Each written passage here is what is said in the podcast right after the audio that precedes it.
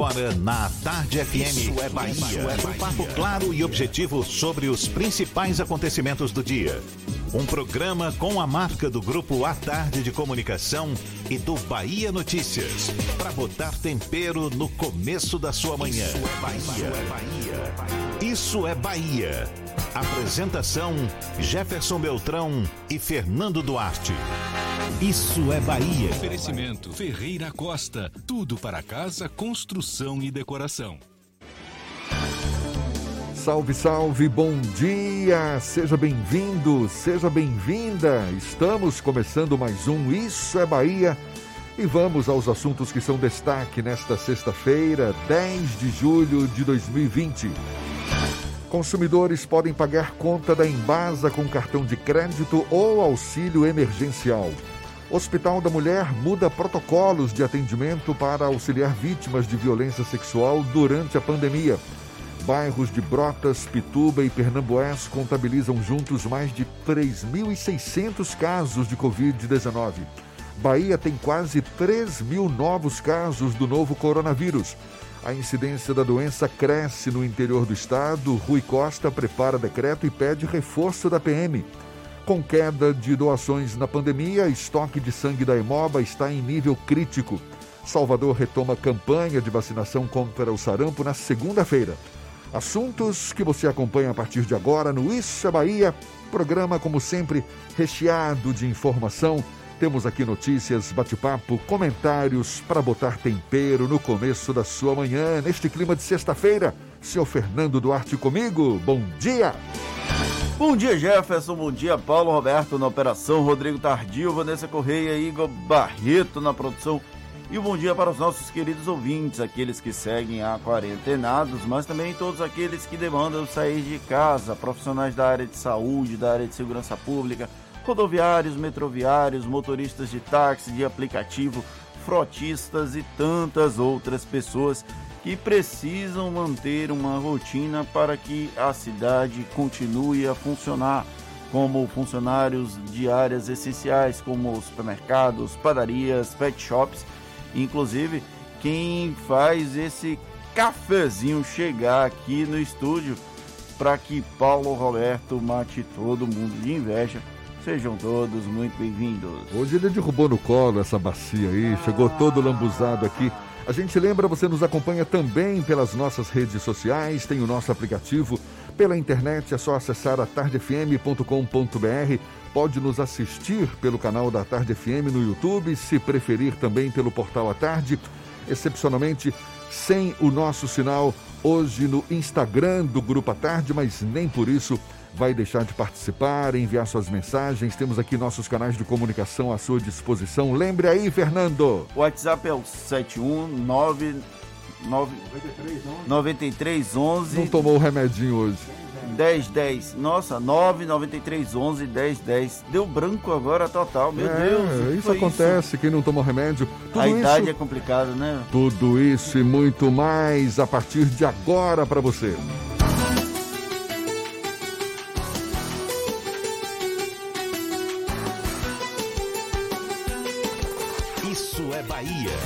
Previsão do tempo. Previsão do tempo. Previsão do tempo.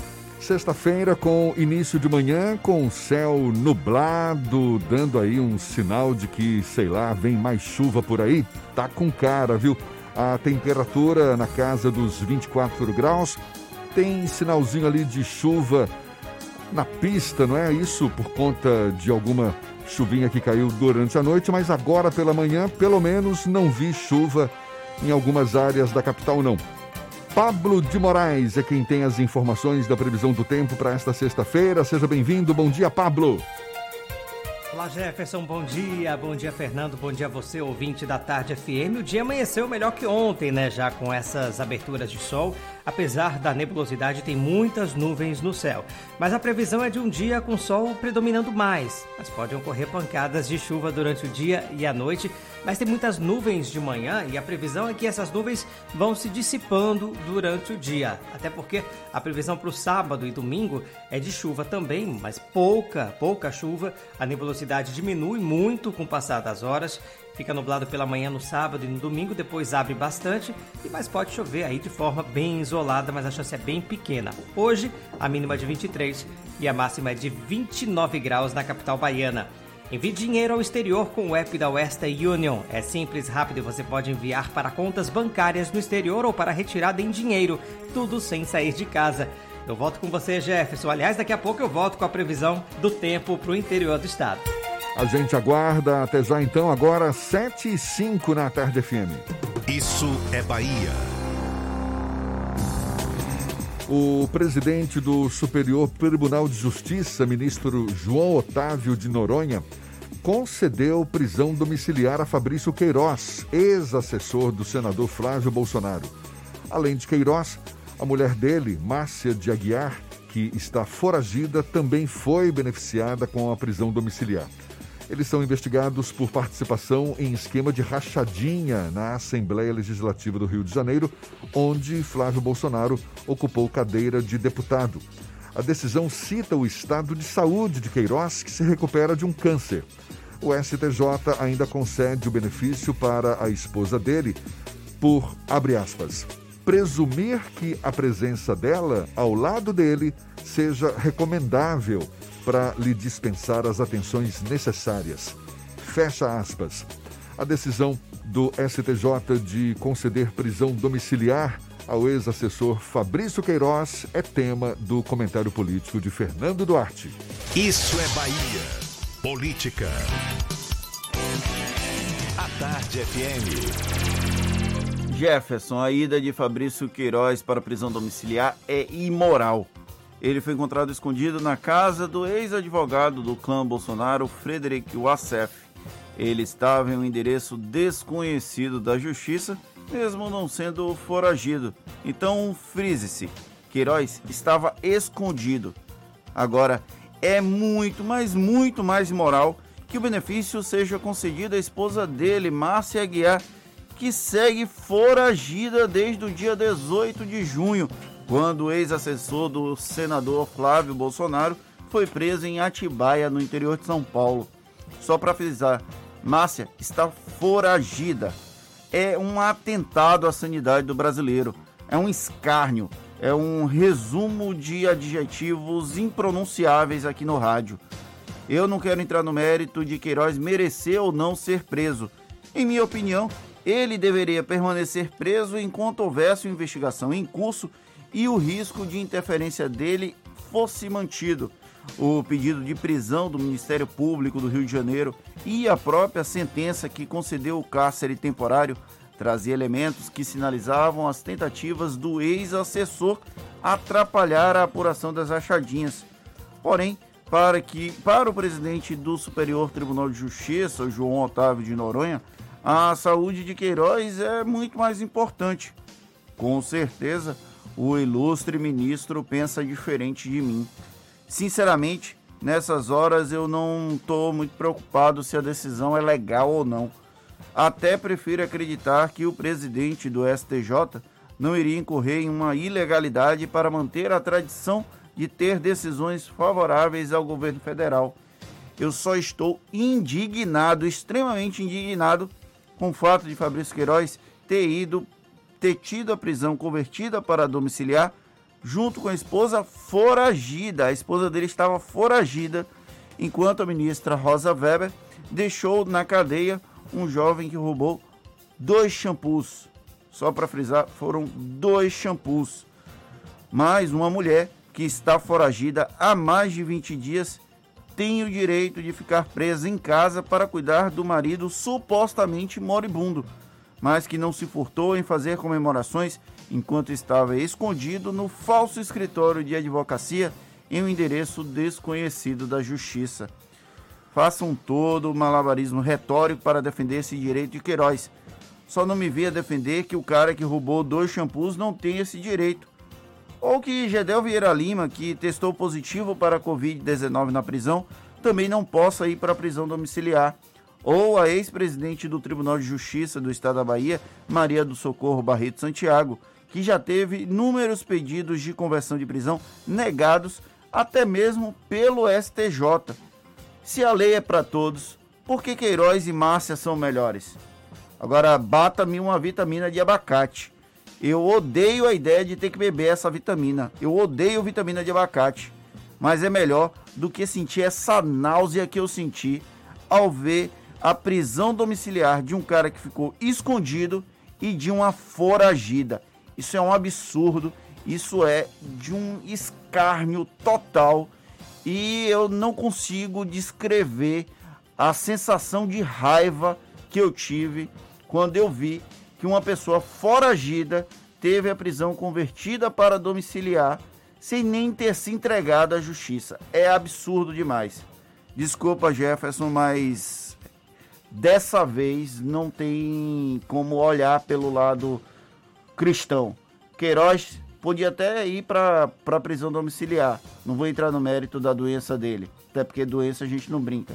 Mas a mulher dele ir para a prisão domiciliar para supostamente cuidar dele. Se ela tinha que cuidar dele, ela tinha que estar lá com ele na, no sítio em Atibaia, na casa em Atibaia. Ela não estava preocupada com ele. Ah, pelo amor de Deus, bola que segue. Essa decisão do STJ, Fernando, já tem grande repercussão. Agora pela manhã já há relatos de que ministros do próprio STJ criticaram em caráter reservado a decisão do presidente da corte, João Otávio Noronha, essa decisão de conceder prisão domiciliar a Fabrício Queiroz e a mulher dele, Márcia Aguiar, que está foragida. Integrantes do STJ disseram que Noronha expôs e envergonhou a corte, além de vir, abre aspas, usando a jurisdição para conseguir uma das vagas no Supremo, fecha aspas, vagas que a gente sabe que serão abertas não é, no governo de Jair Bolsonaro e o presidente poderá indicar dois ministros até o fim do mandato. A principal crítica, segundo repercussão já aqui neste começo de manhã, crítica desses magistrados, ministros do STJ, está relacionada à extensão do benefício para Márcia Aguiar, que sequer se entregou às autoridades ao ter a prisão decretada. Um dos ministros ouvidos diz que está claro que conceder prisão domiciliar aos dois, nas condições atuais, sai da jurisprudência normal da Corte. É, críticas não vão faltar a gente sabe que a nossa justiça tem várias interpretações, muitas vezes cada magistrado, como você mesmo já disse várias vezes aqui, é uma ilha. E aí a gente se vê nesse, nesse momento em mais uma situação, no mínimo imoral, no mínimo polêmica e que certamente vai ter muito pano para manga. É absurdo demais, Jefferson. Desculpa, mas é revoltante eu imagino para quem está é, tendo uma demanda, não sei, até presidiário mesmo, que está numa condição melhor ou pior do que Fabrício Queiroz, que segue preso e aí ele tem o benefício da prisão domiciliar, ok, pelo menos ele está preso, mas a mulher dele está foragida, ela, ela não se entregou à justiça. É absurdo demais, é como se estivesse dando um prêmio para uma pessoa que está fugindo da justiça. Agora são 7 e 12 a gente, como sempre faz, atualiza os números da Covid-19 aqui na Bahia. A Secretaria Estadual da Saúde sempre divulga no, durante a noite, né, no caso ontem à noite, os números mais atualizados. A Bahia registrou nas últimas 24 horas 2.783 casos de coronavírus e 51 mortes em decorrência da Covid-19. Ao todo, o estado tem quase 100 mil casos confirmados da doença e 2.328 óbitos confirmados. Ao todo, quase 70 mil pessoas já estão curadas da doença. A Secretaria de Saúde do Estado informou que dos 2.351 leitos disponíveis no SUS exclusivos para coronavírus, 1.531 estão com pacientes internados, o que representa uma taxa de ocupação de 65%. Referente aos leitos de UTI adulto, dos 900, 898 exclusivos para a Covid-19, 730 possuem pacientes internados, com uma taxa de ocupação de 81%. O Brasil chegou a mais de 1 milhão 755 mil casos em razão da Covid-19. De anteontem para ontem foram registradas mais 1.200 mortes, segundo o Ministério da Saúde. Já são mais de 42 mil pessoas infectadas pelo novo coronavírus. Já o número total de mortes chegou a 69.184.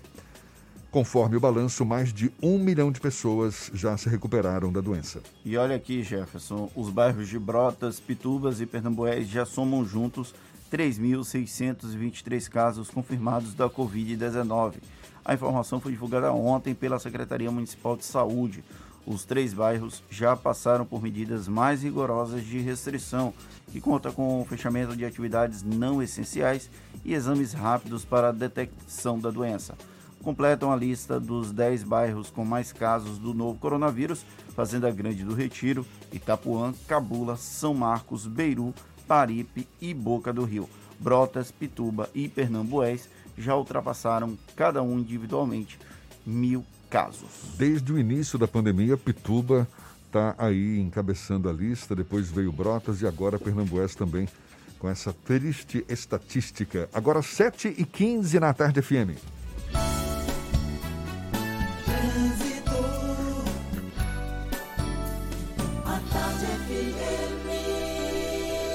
Oferecimento Monobloco, Auto Center de portas abertas com serviço de leva e trás do seu carro. Cláudia Menezes, que acorda cedinho todo dia para acompanhar o fluxo de veículos na Grande Salvador, já tem novidades para gente. Bom dia, seja bem-vinda, Cláudia. Muito bom dia para você, Jefferson. Bom dia para toda a turma do Isso é Bahia. Começo com informações para você que está no subúrbio. Olha, quem sai de Paripe agora já pega congestionamento na estrada da Base Naval de Aratu, viu? Em direção à BR-324. Essa estrada é conhecida também como a estrada do Derba, é lá no trecho de acesso a Coutos. Aí o fluxo começa a melhorar nas imediações da Pedreira. Agora puxando para o bairro do Cabula, vamos para lá também. A Rua Silveira Martins, que é a via principal, já está intensa agora. Uma leve redução de velocidade ali, tanto no sentido ladeira do Cabula como no sentido NEB.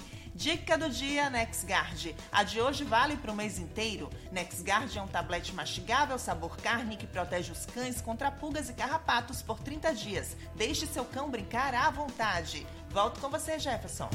Obrigado, Cláudia. A Tarde FM de carona com quem ouve e gosta. Em instantes, com queda de doações na pandemia, estoque de sangue da Hemoba está em nível crítico. E polícia analisa imagens de câmera de segurança, diz que apenas três rodoviários foram vítimas em assalto a ônibus. Os detalhes, portanto, já já são 7h17 na Tarde FM. Você está ouvindo Isso é Bahia. Assembleia Legislativa da Bahia. Plantão permanente contra o coronavírus. Aprovando o pagamento de três meses de água para mais de 233 mil famílias. Desburocratizando os processos de compra de aparelhos e materiais de saúde. Garantindo auxílio às famílias dos profissionais de saúde que perderam a vida contaminados. Ampliando prazos de pagamento das dívidas do Estado para direcionar recursos ao combate. Juntos, Juntos vamos fazer valer a nossa, nossa força, força e vencer o coronavírus. coronavírus. Alba, Assembleia Legislativa da Bahia. O mundo entrou em guerra, uma guerra difícil contra um inimigo invisível e mortal. Mas como baianos que somos, fomos à luta, com ação e união, porque toda a vida importa. Dedicamos muitas UPAs pelo estado ao coronavírus. Separamos hospitais para os atendimentos na capital e no interior. Dobramos o número de leitos, investimos em equipamentos, apoiamos nossos heróis do dia a dia, ajudamos quem mais precisa com a conta de água e vale alimentação e vimos a solidariedade chegar em todo canto. Vestimos nossas máscaras, descobrimos a importância de ficar em casa. Sabemos que não está fácil, mas a guerra continua, por isso não desista. Se tiver sintomas, ligue Telecoronavírus 155. Baixe também o aplicativo Monitora Covid-19 e continue cuidando de você e dos outros. Entramos nessa guerra contra o coronavírus juntos e juntos também é que vamos vencer. Governo do Estado. Monobloco, o pneu mais barato da Bahia. 0800 111 70 80 e a hora certa. A tarde FM 7 e 18. Você sabia que na Monobloco toda a energia elétrica utilizada para consertar o seu carro é captada de placas solares? E que o óleo trocado do seu carro vai para reciclagem para ser refinado novamente? E que na Monobloco os pneus velhos deixados pelos clientes podem virar chachim, cadeira e até asfalto? Não sabia? Então se ligue. Monobloco faz tudo de mecânica e tem o pneu mais barato da Bahia. Água de Meninos, Lauro de Freitas e Abrantes.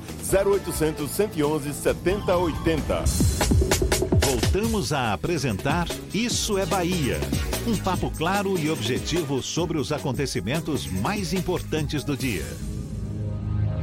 Agora, agora 7 e 19 a gente segue juntos pela Tarde FM e vamos agora à redação do portal Bahia Notícias, nosso parceiro aqui no Isso é Bahia, Lucas Arras.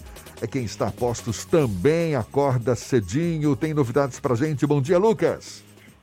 Isso mesmo, Jefferson. Bom dia para você, bom dia para Fernanda e para os nossos ouvintes. Eu começo falando de um grupo de internos de medicina da Bahia que fez uma solicitação formal à Secretaria de Saúde do Estado para que as atividades do internato, quando atuam em unidades de saúde sob supervisão de preceptores, sejam retomadas. Em um baixo assinado que conta com mais de 500 assinaturas, os estudantes defendem a causa ao destacar que a pandemia do novo coronavírus requer esforços mútuos de gestão do secretário da pasta aqui no estado, Fábio Vilas Boas. Em resposta aos estudantes, o secretário apontou falhas do sistema do Ministério da Saúde no processo de credenciamento de unidades para receber alunos aptos. O internato foi suspenso, está suspenso desde março, quando os primeiros casos de coronavírus foram registrados na Bahia. E por decisão do Tribunal de Justiça da Bahia, a Prefeitura de Salvador deverá apresentar as informações que embasaram a edição de diversos decretos no âmbito do combate ao coronavírus. A medida atende ao mandado de segurança apresentado pela jornalista Priscila Chamas. Na representação, ela indica que, embora o gabinete do prefeito Alcemi Neto tenha noticiado que as informações solicitadas estariam sendo disponibilizadas, isso não aconteceu. Como concedeu o mandado parcialmente, a Prefeitura não precisará publicizar todos os dados imediatamente, mas dentro do prazo de cinco dias. O protocolo de reabertura foi anunciado aí pelo governo do Estado e pela Prefeitura de Salvador em uma coletiva conjunta e prevê na fase 1 reabertura de igrejas, shoppings e outros estabelecimentos. Eu sou Lucas Arraes, falo direto da redação do Bahia Notícias para o programa Isso é Bahia. É com vocês aí no estúdio. Está sem programação para o fim de semana? Pois olha, uma boa opção pode ser assistir à live que será realizada pelo Ileiaê no domingo, a partir das 4 horas da tarde. Essa live será direto da Senzala do Barro Preto, com a apresentação do ator Sullivan Bispo e do poeta James Martins. E vai servir também para arrecadar recursos para a manutenção dos projetos sociais da entidade.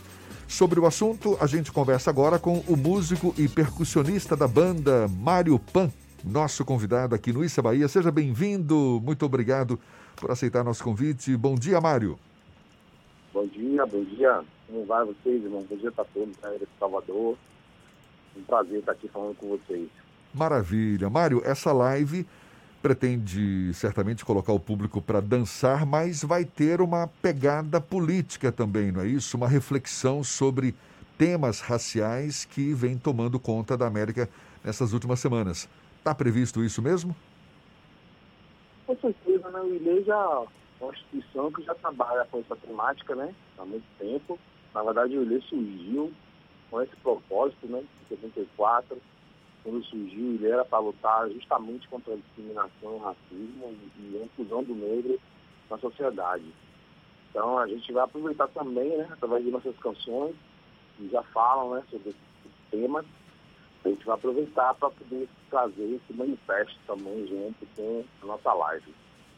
Mário, como é que o Ilê está se virando aí nesses tempos de pandemia, atividades paralisadas, assim como a maioria das entidades culturais? Essa live, inclusive, vai servir para arrecadar recursos, não é? Para a manutenção dos projetos sociais que são desenvolvidos pela entidade. Foi acendido aí a luz vermelha ou está só no amarelo, no caso do Ilê? Não, na verdade a gente, as instituições afro sempre estão, estão convivendo com essas dificuldades, né? De, de manutenção das atividades, né? Ilê tem um projeto é, grande lá no bairro do Curuzu, né? Estrutura enorme também, que tem um prédio chamado Senzado Barro Preto, que abriga os projetos culturais e sociais durante o ano. E com a pandemia, realmente, assistiu bastante, porque uma das questões da, da instituição é, as atividades culturais, né, com os shows da Banda E, que viaja aqui pelo Brasil e pelo mundo, também com a, a, a, os projetos sociais em, em ação. E como, como isso está parado, né, isso gera realmente um, um, um déficit junto às atividades econômicas do bloco. Então, nós realmente estamos passando por uma dificuldade né, na manutenção desses projetos, dessas ações. Nossa equipe também, né? A gente, a gente não pode deixar de lembrar que a, as pessoas que trabalham né, com lei, somente artistas, pessoal da administração, gente que faz a, a, o trabalho de produção e tudo isso, essa galera realmente também têm dificuldade para poder cumprir né, com essa folha, é, dar esse apoio para os artistas. Então, estamos procurando aí maneiras de conseguir é, subsídios para poder, pelo menos, equilibrar esse jogo. E essa live, é, a gente está muito confiante que a gente vai conseguir arrecadar recursos para poder apoiar essa nossa equipe, principalmente a, a, a estruturação do nosso prédio lá. Mário, como é que vai ser essa live? Você pode contar um pouco o roteiro do que o espectador pode esperar dessa live? Bom, vai ser bem bacana. Estamos preparando aí um show bonito. Inclusive, é, nós é, tivemos a, a, a, sacada de, de, de pedir para o público escolher né, o repertório. E a gente botou no Instagram, as pessoas foram indicando quais são as canções que elas gostariam de ouvir, porque ele aí tem muitas canções, né, muitos clássicos. Então a gente está com esse, com, esse, com esse preparatório aí, com essas músicas a banda, formada por oito músicos, né? A gente vai estar tá, é, fazendo um distanciamento, né? Usando máscara também. É, a gente vai ter a, a, a dança com a coreografia em Alves e também com a nossa deusa do Ébano na inglês, que vai estar fazendo a, as coreografias junto com as meninas.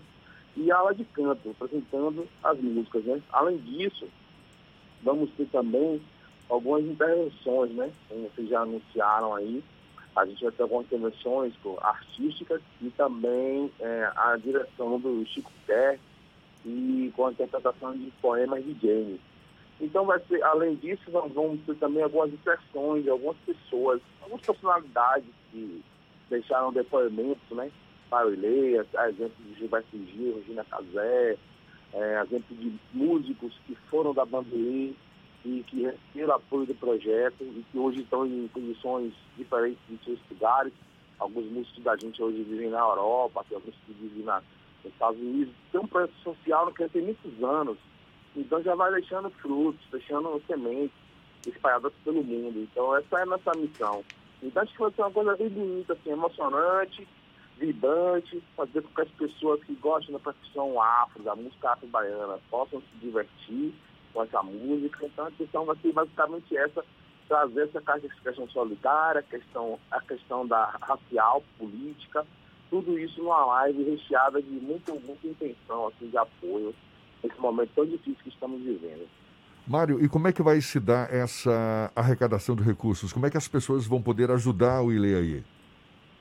É, a gente vai, ter, vai estar divulgando a conta, né? De, a conta social do ILE e também, possivelmente, vai ter o QR Code de que direciona direto para o PayPal, onde a pessoa vai poder fazer a doação direto de casa, né? Cada pessoa pode doar o valor que quiser e a pessoa vai lá, é, faz a, a, a, fotografia do PayPal e já manda direto e normalmente nós vamos divulgar o número das contas do ILE para quem não, não, não usar esse sistema, poder doar de outras formas. é para ajudar projetos sociais do ILE, por exemplo, as escolas Mãe Hilda e a Banderê, não é isso? Que, que inclusive já, já formaram aí crianças, jovens de Salvador com várias oportunidades para seguir um caminho aí por meio da arte e da educação, não é? Exatamente, a gente tem, um, tem resultados bastante efetivos. É, eu mesmo posso dizer que eu participei do projeto da Bandeirê, sou fundador, desde 91, quando a gente começou, até 92, começamos a primeira vez para a rua. Eu comecei tocando nesse projeto, hoje já vou fazer, completar 28 anos já com o ILE e tive muitos apoios, assim, participação de muitas parcerias né, na área de educação, por exemplo, eu, eu estudei no Cefet, por, por uma parceria com o ILE, eu estudei na UF, na Escola de Música, por outra parceria com o ILE, também tive a oportunidade de viajar no mundo, com 15 anos já tinha ido na Europa, já tinha viajado conhecido os Estados Unidos, e para mim, para os jovens de periferia, foi muito importante esse apoio, né? E essa, essa ajuda. Para poder consolidar hoje, hoje, graças a Deus, sou formado em música pela Universidade Católica. Hoje eu apoio um projeto social chamado CCOR lá no bairro do Calabetão. E um projeto também chamado Tambores do Mundo, junto com meus amigos. Então, é, o ILE, para mim, foi um caminho de luz. Um caminho de luz, um caminho de apoio. E acho que pra, não só para mim, mas para outros tantos jovens, né, de, de periferia, do bairro da Liberdade. É um projeto bonito e se espalha em outros bairros também, para que a comunidade possa ter oportunidade. Os meninos de, de comunidade que mais precisam é isso. É um apoio, uma mão que se estenda, né, para poder dar desenvolvimento para as ações dos bairros, das, das pessoas. Então, eu, eu, eu sou um prova viva disso. Tenho outras pessoas também que também são provas, então o ILE esse caminho de luz e a gente deve preservar. Se puder ajudar, vai ser bem-vindo esse apoio para a gente. Legal, parabéns, Mário. Só para reforçar então, vai ser a primeira live do Ile aí, neste domingo, a partir das 4 horas da tarde. Live direto lá da Senzala do Barro Preto, no Curuzu. Apresentação do ator Sullivan Bispo, do poeta James Martins. Vai servir também para arrecadar recursos para a manutenção dos projetos sociais da entidade e vai botar o povo para dançar também, certamente. Mário, Mário Pan, músico, percussionista da banda, muito obrigado pela sua participação. Seja sempre bem-vindo aqui conosco. Bom dia para você. Eu que agradeço a vocês todos da Rádio, da Rádio FM. Queria mandar um abraço para a comunidade de Curuzu, também para os meninos da Bandaê, meus amigos percussistas da Bandaê, galera da comunidade lá do Calabetão, pessoal do Macaúbas, de Tororó, galera aqui de Brotas. Queria mandar um abraço, um axé para todos vocês. Que fiquem com Deus, tenham um ótimo dia. Obrigado aí, gente. Maravilha, e essa conversa vai estar disponível logo mais, você já sabe, nos nossos canais no YouTube, Spotify, iTunes e Deezer. Sete e meia na Tarde FM.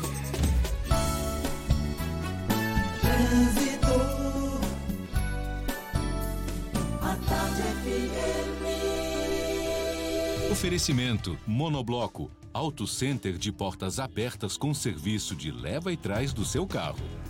A gente tem novidades com Cláudia Menezes, mais uma vez conosco. Cláudia. Tô de volta, Jefferson, com mais informações. E atenção, você que vai passar pela Estrada do Coco agora, tem semáforo sem funcionar no trecho de Lauro de Freitas, no sentido linha verde. Quem vai em direção ao litoral, fique atento a isso. Inclusive, o trânsito flui com pontos de retenção em Lauro de Freitas para quem vai em direção à linha verde, tá? Já na BR-324, tem mais trechos intensos no sentido Salvador, para quem sai da região de Simões Filho. Em outro ponto, quem vai para a região da Cidade Baixa, aqui na capital, já tem intensidade no final da Via Expressa, a partir da Estrada da Rainha até a ligação com a Avenida Jequitaia. Este é o momento de levar seu negócio para a internet. Com a Local Web, você cria a presença digital da sua empresa e muito mais. Local Web, Big Tech para todo mundo. Volto contigo, Jefferson. Obrigado, Cláudia. A Tarde FM de carona com quem ouve e gosta. Salvador retoma a campanha de vacinação contra o sarampo na segunda-feira e Hospital da Mulher muda protocolos de atendimento para auxiliar vítimas de violência sexual durante a pandemia. Assuntos que você acompanha ainda nesta edição 27 para as 8 agora na Tarde FM. Você está ouvindo Isso é Bahia. Bote a máscara, eh. pegue logo essa visão. Bote a máscara, irmã, bote a máscara, irmão. Bote pra se proteger, bote pra comprar o pão. Pois se precisar sair do metrô, do busão, não, não vacile não. Bote a máscara, eh. bote pra ir trabalhar, bote pra se proteger. O baiano bom sempre lava as mãos. Se tem em gel, sabe cuidar. Bote a máscara, pegue logo essa visão. Bote a máscara, irmão. Bote a máscara, irmão. Bote a máscara, pegue logo essa visão. Bote a máscara, irmão. Bote a máscara, irmão. Se precisar sair, bote a máscara! É a Bahia contra o coronavírus. Governo do Estado! Você sabia que na Monobloco toda a energia elétrica utilizada para consertar o seu carro é captada de placas solares? E que o óleo trocado do seu carro vai para reciclagem para ser refinado novamente? E que na Monobloco os pneus velhos deixados pelos clientes podem virar chachim, cadeira e até asfalto? Não sabia? Então se ligue. Monobloco faz tudo de mecânica e tem o pneu mais barato da Bahia. Água de Meninos, Lauro de Freitas e Abrantes. 0800 111 7080. Central Papelaria, os melhores preços e a maior variedade em material escolar e escritório da Bahia e a hora certa. A tarde FM 734. 3369 mil. Central Papelaria, variedade assim você nunca viu. 3369 mil, é só ligar. 3369 mil. Central Papelaria, você encontra tudo em material escolar. Tudo pro seu escritório, variedade fácil de estacionar. 3369 Ligue 3369 mil, a maior variedade em material escolar e de escritório. Central Papelaria Lauro de Freitas. 3369 mil. Voltamos a apresentar Isso é Bahia. Um papo claro e objetivo sobre os acontecimentos mais importantes do dia. Já já tem as dicas da Marcita para você curtir melhor o seu fim de semana. Primeiro a gente vai para a redação do Portal à Tarde. Thaís Seixas também tem novidades para gente. Bom dia, Thaís! Oi, Jefferson, bom dia. Bom dia, Fernanda, e a você que acompanha o nosso programa. A pesquisa Data Poder 360 mostra que o governo do presidente Jair Bolsonaro tem 40% de aprovação e 47% de desaprovação. Os números se mantiveram estáveis, considerando a margem de erro de dois pontos percentuais. O novo levantamento começou a ser realizado na segunda-feira, dia em que o presidente revelou ter sintomas da Covid-19. A pesquisa também indica que o episódio da nomeação de Carlos Alberto Decotelli para a pasta da educação não teve impacto sobre o governo nos últimos 15 dias. Nomeado dia, no dia 25 de junho, o ex-presidente do Fundo Nacional do Desenvolvimento da Educação ficou somente cinco dias no cargo depois da repercussão sobre o currículo dele. E as faculdades privadas têm observado alta na evasão dos alunos durante a pandemia. Nas instituições de pequeno e médio porte, ou seja, até 7 mil alunos, a taxa de evasão no mês de maio aumentou 14,2% em relação ao mesmo período do ano passado. Já entre os meses de abril e maio deste ano, a variação chegou a 34%. Nas faculdades de grande porte, a taxa de evasão alcançou 18,9% no período. O levantamento foi feito com 146 instituições de ensino superior em todo o país. Essas e outras notícias estão no portal à tarde, atarde.com.br. Vamos ouvir as dicas da Marcita. Shows, dança, teatro, música, diversão. Ouça agora as dicas da Marcita com Márcia Moreira. Olá, vamos às dicas para esta sexta-feira. Neste domingo tem encontro marcado com o mais belo dos belos. O Bloco Afro Ileaê vai realizar sua primeira live. Batizada de Ilê Vivo, a live será apresentada pelo poeta James Martins e pelo ator baiano Sullivan Bispo no seu personagem Coanza Awandê. O repertório será dividido por temáticas que contam um pouco da história do bloco, como sua criação e o impacto que provocou e ainda provoca no Carnaval de Salvador. Não vão faltar sucessos como as canções Depois que Ilê Passar, O Mais Belo dos Belos e Adeus Bye Bye. Domingo, 12 de julho, a partir das 4 da tarde, nos canais da produtora Macaco Gordo e do Ilê Aie no YouTube. O projeto Cine Janela, que vem transformando o bairro do 2 de julho em tela de cinema durante a quarentena, vai exibir a performance Intocável, criada pelo artista visual angolano Tó Simões neste período de isolamento social. A apresentação traz vários questionamentos sobre a pandemia da Covid-19, como o que fazer com os sentimentos, amores e anseios. Os moradores da Rua da Faísca, no 2 de julho, poderão assistir à obra projetada na parede do edifício Maria Helena. Domingo, às 8 da noite, com transmissão também no Instagram do projeto. Quer saber mais da cena cultural? Então siga meu Instagram, Dicas da Macita. Beijos e fique em casa. Isso é Bahia. Apresentação: Jefferson Beltrão e Fernando Duarte. A Tarde FM. Quem ouve, gosta. O presidente Jair Bolsonaro editou a medida provisória que libera 3 bilhões de reais a estados e municípios para o pagamento de auxílio financeiro ao setor cultural. A MP foi publicada na madrugada desta sexta-feira no Diário Oficial da União. O projeto tinha sido sancionado pelo presidente no dia 29 de junho. A lei ficou conhecida como Lei Aldir Blanc, em homenagem ao compositor e escritor que morreu em maio, vítima do coronavírus.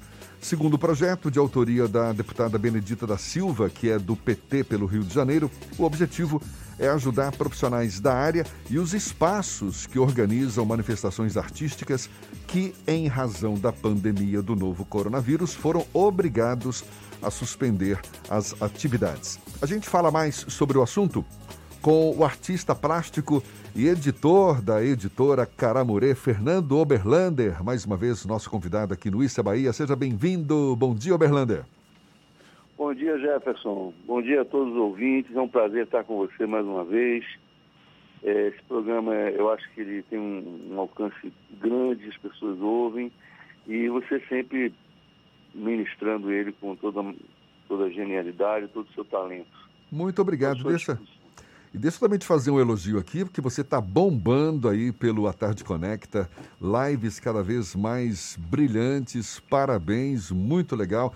A live que você comandou no dia 2 de julho com Jackson Costa, eh, Alexandre Leão, o Carlinhos Brown, foi muito legal, parabéns, você está arrebentando, bombando aí com essas lives, viu, Fernando? Obrigado, amigo, obrigado, obrigado. E deixa eu te perguntar, qual a tua opinião? O que, que você tem ouvido dos artistas sobre essa medida provisória, que foi inclusive editada né, na, na madrugada agora dessa sexta-feira, que tem o objetivo de ajudar os artistas em geral, os espaços culturais. Demorou para chegar ou chegou em boa hora, Fernando? Não, demorou para chegar, claro que demorou para chegar, porque a situação dos artistas, do, do mercado cultural como um todo, né? É muito grave, tanto dos artistas quanto dos pontos culturais, dos pontos de leitura, todos eles vivem do, do, do, do muito do contato, né? Todo mundo vive do contato. Né? Eu, e a gente tem, e, e eu acho que o, mercado está sofrendo muito, então a medida provisória ela, ela é, é, é fundamental para a subsistência de, um, de, uma classe que, agora é importante falar que essa classe já vinha sofrendo. Né? Eu, eu tenho certeza que em, com, com a classe artística como um todo, o mercado de arte, ele tem uma vantagem em si só, porque todos são criativos e conseguem se superar, mas tem que ter o básico. Essa lei, ela pode auxiliar muito nisso, nesse momento emergencial.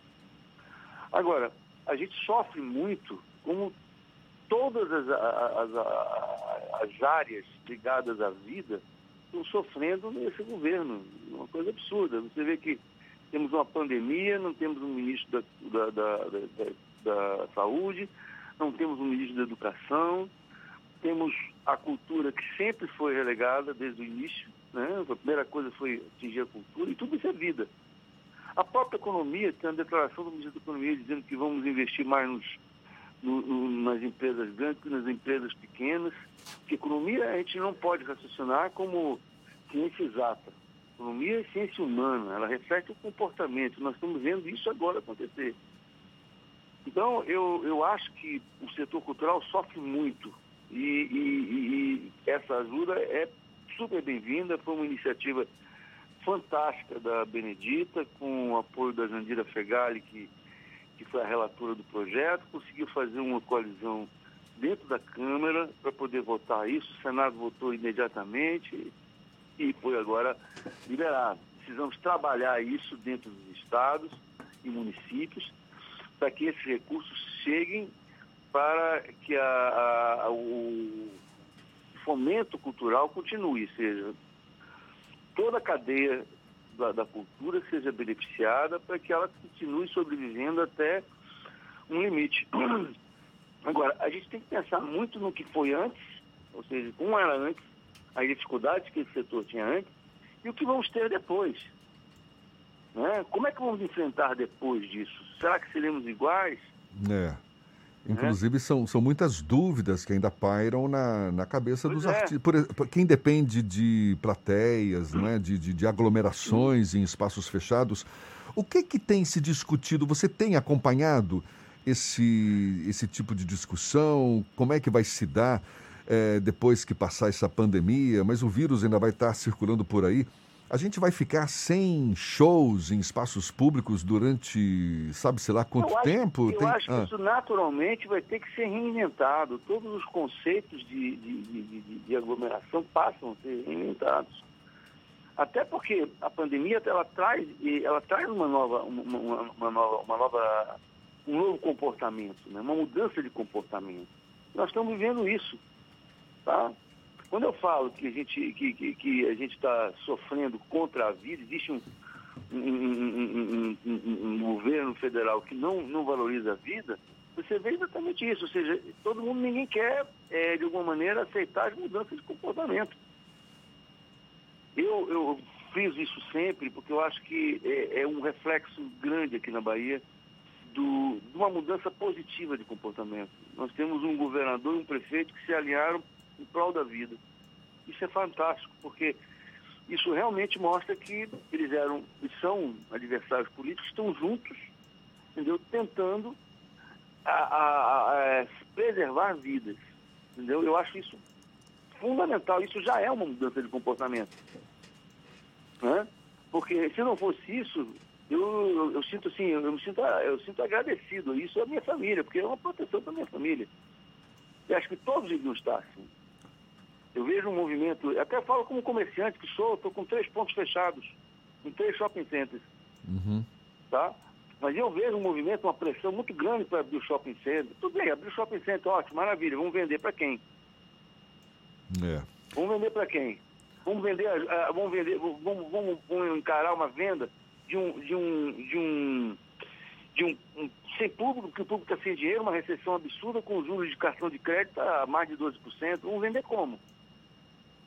Ô Belanda, o projeto da lei Aldir Blanc, ele prevê que o benefício para a área de cultura não necessariamente seja controlado pelo governo federal, como acontece com o auxílio emergencial. Ele transfere um pouco, compartilha essa responsabilidade com governos estaduais.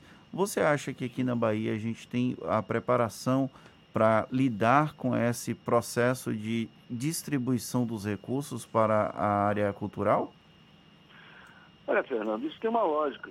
Tá? Porque, é, na verdade, a lógica é o seguinte: não tem como o governo federal é, é, é distribuir bem é, esse recurso, porque é, ele não conhece as características regionais.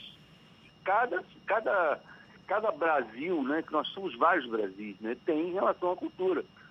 Então, você não, não pode achar que o, o governo federal, para distribuir uma lei emergencial, que é bem, é, é bem importante que a gente lembre isso, essa é uma lei emergencial. Então, é importante que a gente entenda que eh, ela tem uma função não só eh, meritória, mas também de cobrir uma, um, uma, uma, uma situação crítica que está sendo vivida. Então, quem pode mais julgar isso é Estado e município. Porque o município está perto, sabe quem é que está funcionando, quem é que está tá precisando se manter. Então, o governo federal dizer isso vai ser, ia ser muito, muito difícil. Eu acho que a lei foi bem pensada para isso. Mas a partir de hoje, você me deu agora, agora, você agora me deu essa notícia de que é, foi, a, Foi a- a editada a liberada, medida Foi provisória. editada a lei. Então isso significa que a partir de agora temos que começar a pensar isso, estudar isso. É, a internet tem ajudado, porque muita coisa tem comentando. Vai ter agora 10 horas uma, um- uma live que é importante. Mas não sei, eu acho que é um curso sobre, sobre a gente entender melhor essa lei com o, o ex-ministro Juca Ferreira, o Carlos Paiva. É, é uma live importante que eu vou estar aqui assistindo, porque quero entender melhor, são pessoas que estão mais dentro do processo de construção dessa lei. Nós temos que nos adaptar. Esse momento que nós estamos vivendo é um momento de eterna adaptação, é isso que as pessoas não estão entendendo. As pessoas estão lidando com essa crise como se fosse assim, ó, vai acabar e vai tudo voltar ao normal. Não vai não. Nós temos que repensar, temos que nos reinventar. E nos, nos reinventando, tem que ter sacrifício. Todo mundo vai perder com a crise. E é isso que as pessoas não estão entendendo. E a gente torce, e eu luto, pelo menos dentro da minha, da minha conduta, do meu, no meu negócio cultural, eu luto para que quem tem menos perca menos. E eu acho que esse que é o raciocínio que tem que, tem que ser mantido na, na, na- na- cadeia eh, econômica do Brasil como um todo. Porque se quem menos perder mais, futuramente quem tem mais vai perder tudo. Fernando, qual a tua avaliação especificamente em relação à política cultural do governo? A gente vê aí, não é? Extinto Ministério da Cultura, foi rebaixado à condição de secretaria especial, teve aquele troca-troca de lideranças que acabaram deixando legado nenhum de políticas efetivas.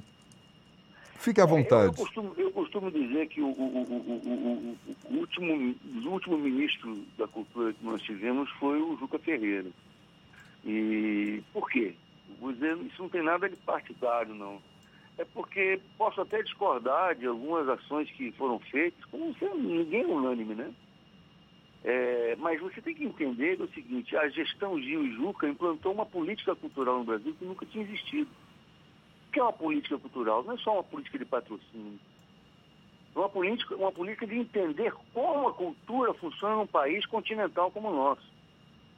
Então, a- a- a- é claro, é visível que essa política cultural ela, ela, ela, ela reforça valores democráticos, é, reforça, valores que a cultura não é só a cultura, vamos dizer assim, essa cultura ocidental. Ele vai, ele vai fazer trabalhos com, com, a- com as manifestações é, culturais menos favorecidas na época, entendeu? E vai começar, começa, começa um processo de política cultural. Não é só dizer assim, ó, não, tem, tem lei para isso, lei para financiar teatro, não, não é só isso que é política cultural. Tem todo um, um parâmetro diante de um país continental. E isso o, o, Gil e o Juca começaram a fazer.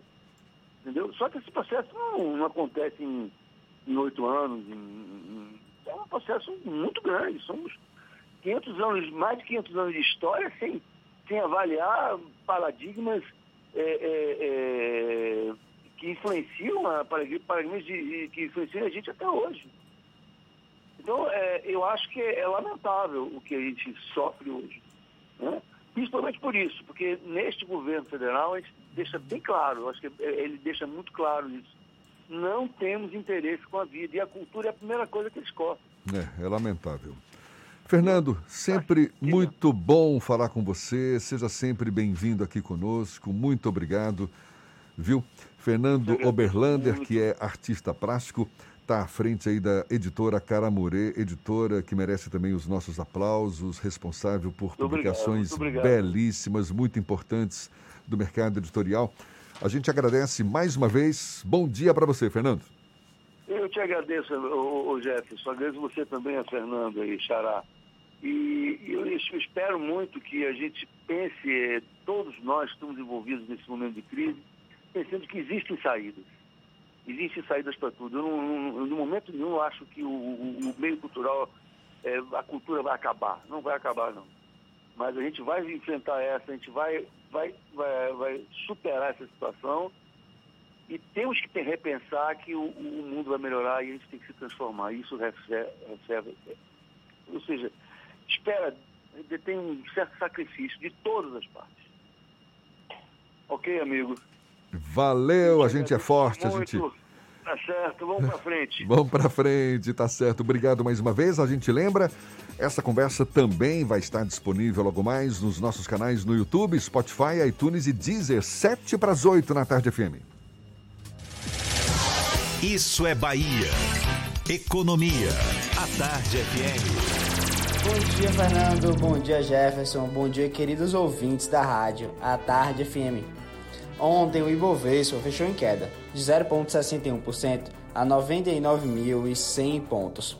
Apesar de logo após a abertura romper a marca dos 100 mil pontos pela primeira vez desde 5 de março, o patamar, no entanto, durou pouco e passou a cair diante das incertezas do cenário externo. Além disso, o dólar comercial fechou praticamente estável, com a leve variação negativa de 0,07% a R$ 5,34.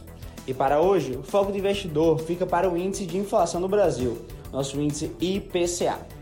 Eu sou Nicolau Eloy, sócio da BP Money, a nova plataforma educacional da BP Investimentos. E para maiores informações, acesse nosso site www.bpmoney.com.br. Isso é Bahia. A Emoba está em alerta por causa do nível crítico dos estoques de sangue em função do número de doadores em todas as unidades de coleta da Bahia, provocada pela pandemia da Covid-19, número menor de doadores. Segundo a Fundação, antes das medidas de isolamento social, as 24 unidades da Emoba chegavam a receber aproximadamente 12 mil candidatos à doação por mês o que dava uma média de 10 mil bolsas de sangue coletadas. Atualmente, o número de candidatos mensal caiu para 10 mil e o de bolsas coletadas 7 mil. Olhe, a Secretaria da Segurança Pública do Estado informou que a Polícia Civil analisou as imagens das câmeras de segurança do ônibus que foi assaltado ontem com 70 rodoviários no bairro de São Caetano, aqui em Salvador. Segundo a secretaria, ficou constatado que o motorista do veículo e outras duas pessoas foram roubados. Conforme o órgão, mais de 20 rodoviários prestaram queixa e disseram que foram vítimas do crime. As imagens revelam que a ação, que foi cometida por quatro homens, durou pouco mais de 50 segundos e não revelam agressão. De acordo com a Secretaria da Segurança Pública, os 20 rodoviários que não teriam sido assaltados podem responder por comunicação falsa de crime. Os suspeitos do assalto ainda não foram localizados. O Sindicato dos Rodoviários da Bahia informou que as imagens das câmeras de segurança do ônibus não têm nitidez para definir ao certo quantas pessoas foram assaltadas durante a ação. Segundo a entidade, o rodoviário que alega ter sido agredido mostrou hematoma na testa após a situação que, segundo ele, foi uma coronhada. Agora, 7h56 na tarde FM.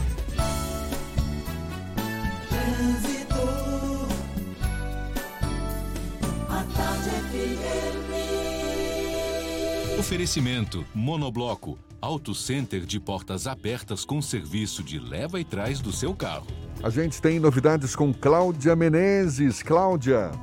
Tô de volta, Jefferson. Vamos comigo para o subúrbio. Vou levar você, hein? Já tem um trecho congestionado na suburbana, no Lobato, em direção à calçada nesse momento. Quem sai de Paripe já pega bastante lentidão, trechos congestionados na estrada da base naval de que é conhecida também como a estrada do Derba, isso em direção à BR-324. Em mais um ponto, a San Martin já segue aí com pontos de lentidão em direção ao Largo do Tanque. Atenção, a meningite meningocócica pode matar em 24 horas. A vacina está disponível gratuitamente para adolescentes de 11 e 12 anos. Procure o posto de saúde mais próximo. Volto contigo, Jefferson. Obrigado, Cláudia. Tarde FM de carona com quem ouve e gosta. Intervalo e a gente volta já já para falar para toda a Bahia. São 7h57 na Tarde FM. Você está ouvindo Isso é Bahia. Nesse mundo novo, uma coisa não mudou: a importância de estudar. Por isso, o EAD da Unime conta com um ambiente virtual que dá o maior apoio para quem quer estudar à distância. Ajuda no aprendizado e você pode se organizar para fazer seu curso quando e onde quiser. Vem também estudar assim. A primeira mensalidade é a partir de 59 reais. Consulte condições. Faça o vestibular online. unime.edu.br.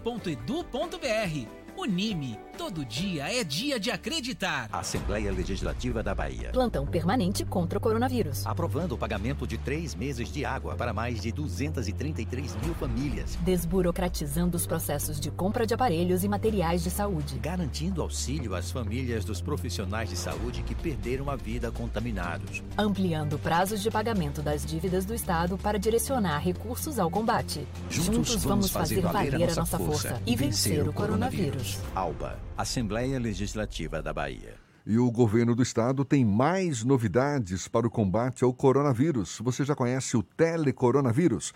Basta ligar 155 e você recebe orientações de uma forma mais rápida sobre a doença. O atendimento é das 7 às 19 horas e a ligação é gratuita. Tem também o novo aplicativo Monitora Covid-19 onde você coloca informações sobre a sua saúde e, se for identificado algum risco, um médico faz contato em até 24 horas para orientar você. Agora, é importante permitir que o aplicativo tenha acesso à sua localização. E uma última mensagem: é obrigatório usar máscara nas ruas. O ideal é ficar em casa, mas se precisar sair, vá de máscara. Assim você se protege e evita que o vírus se espalhe. Ao voltar para casa, lembre-se de lavar bem as mãos e depois a sua máscara com água e sabão. Juntos vamos vencer essa guerra. Governo do Estado, a Bahia contra o coronavírus.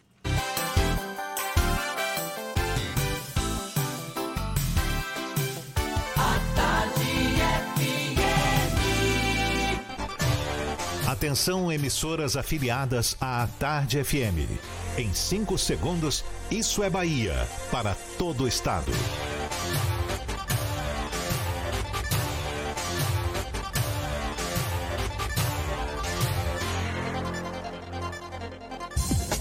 No ar, isso é Bahia. Informação com a marca do Grupo A Tarde e do Bahia Notícias. Política, segurança, saúde, cidadania. Isso é Bahia. Apresentação: Jefferson Beltrão e Fernando Duarte. A Tarde FM. Quem ouve, gosta. Salve, salve, bom dia! Seja bem-vindo, seja bem-vinda. A partir de agora, Isso é Bahia em rede com emissoras de todas as regiões do estado. E vamos aos assuntos que são destaque nesta sexta-feira, 10 de julho de 2020. Consumidores podem pagar conta da Embasa com cartão de crédito ou auxílio emergencial. Hospital da Mulher muda protocolos de atendimento para auxiliar vítimas de violência sexual durante a pandemia. Bairros de Brotas, Pituba e Pernambués, em Salvador, contabilizam juntos mais de 3.600 casos de Covid-19. Bahia tem quase 3 mil novos casos do novo coronavírus. A incidência da doença cresce no interior. Rui Costa prepara decreto e pede reforço da PM. Com queda de doações na pandemia, estoque de sangue da Hemoba está em nível crítico. Salvador retoma a campanha de vacinação contra o sarampo na segunda-feira. Isso é Bahia, programa recheado de informação, como sempre com notícias, bate-papo, comentários para botar tempero no começo da sua manhã. Junto comigo, senhor Fernando Duarte. Bom dia! Bom dia, Jefferson. Bom dia, Paulo Roberto na operação, Rodrigo Tardio, Vanessa Correia, Igor Barreto na produção. E um bom dia para as nossas queridas emissoras parceiras e afiliadas, a Serrana Líder FM de Jacobina, a Baiana FM de Itaberaba, 93 FM de Jequié, Interativa FM de Itabuna, Ativa FM de Eunápolis, Cultura FM de Paulo Afonso, Líder FM de Irecê, Cidade FM de Luiz Eduardo Magalhães, Itapuí FM de Itororó, Eldorado FM de Teixeira de Freitas e RB Líder FM de Rui Barbosa. Sejam todos muito bem-vindos a mais uma edição do Isso é Bahia. A gente lembra, você nos acompanha também pelas nossas redes sociais, nosso aplicativo, pela internet, é só acessar atardefm.com.br. Pode também nos, a, nos assistir pelo canal da Tarde FM no YouTube, se preferir pelo portal A Tarde. Excepcionalmente não estamos no Instagram do Grupo A Tarde, é por hora e claro, por favor, participe, envie suas mensagens, marque sua presença, será sempre muito bem-vindo, muito bem-vinda. Lembra aí, Fernando? O WhatsApp é o 71993111010, dessa vez eu lembrei. E você também pode interagir conosco pelo YouTube.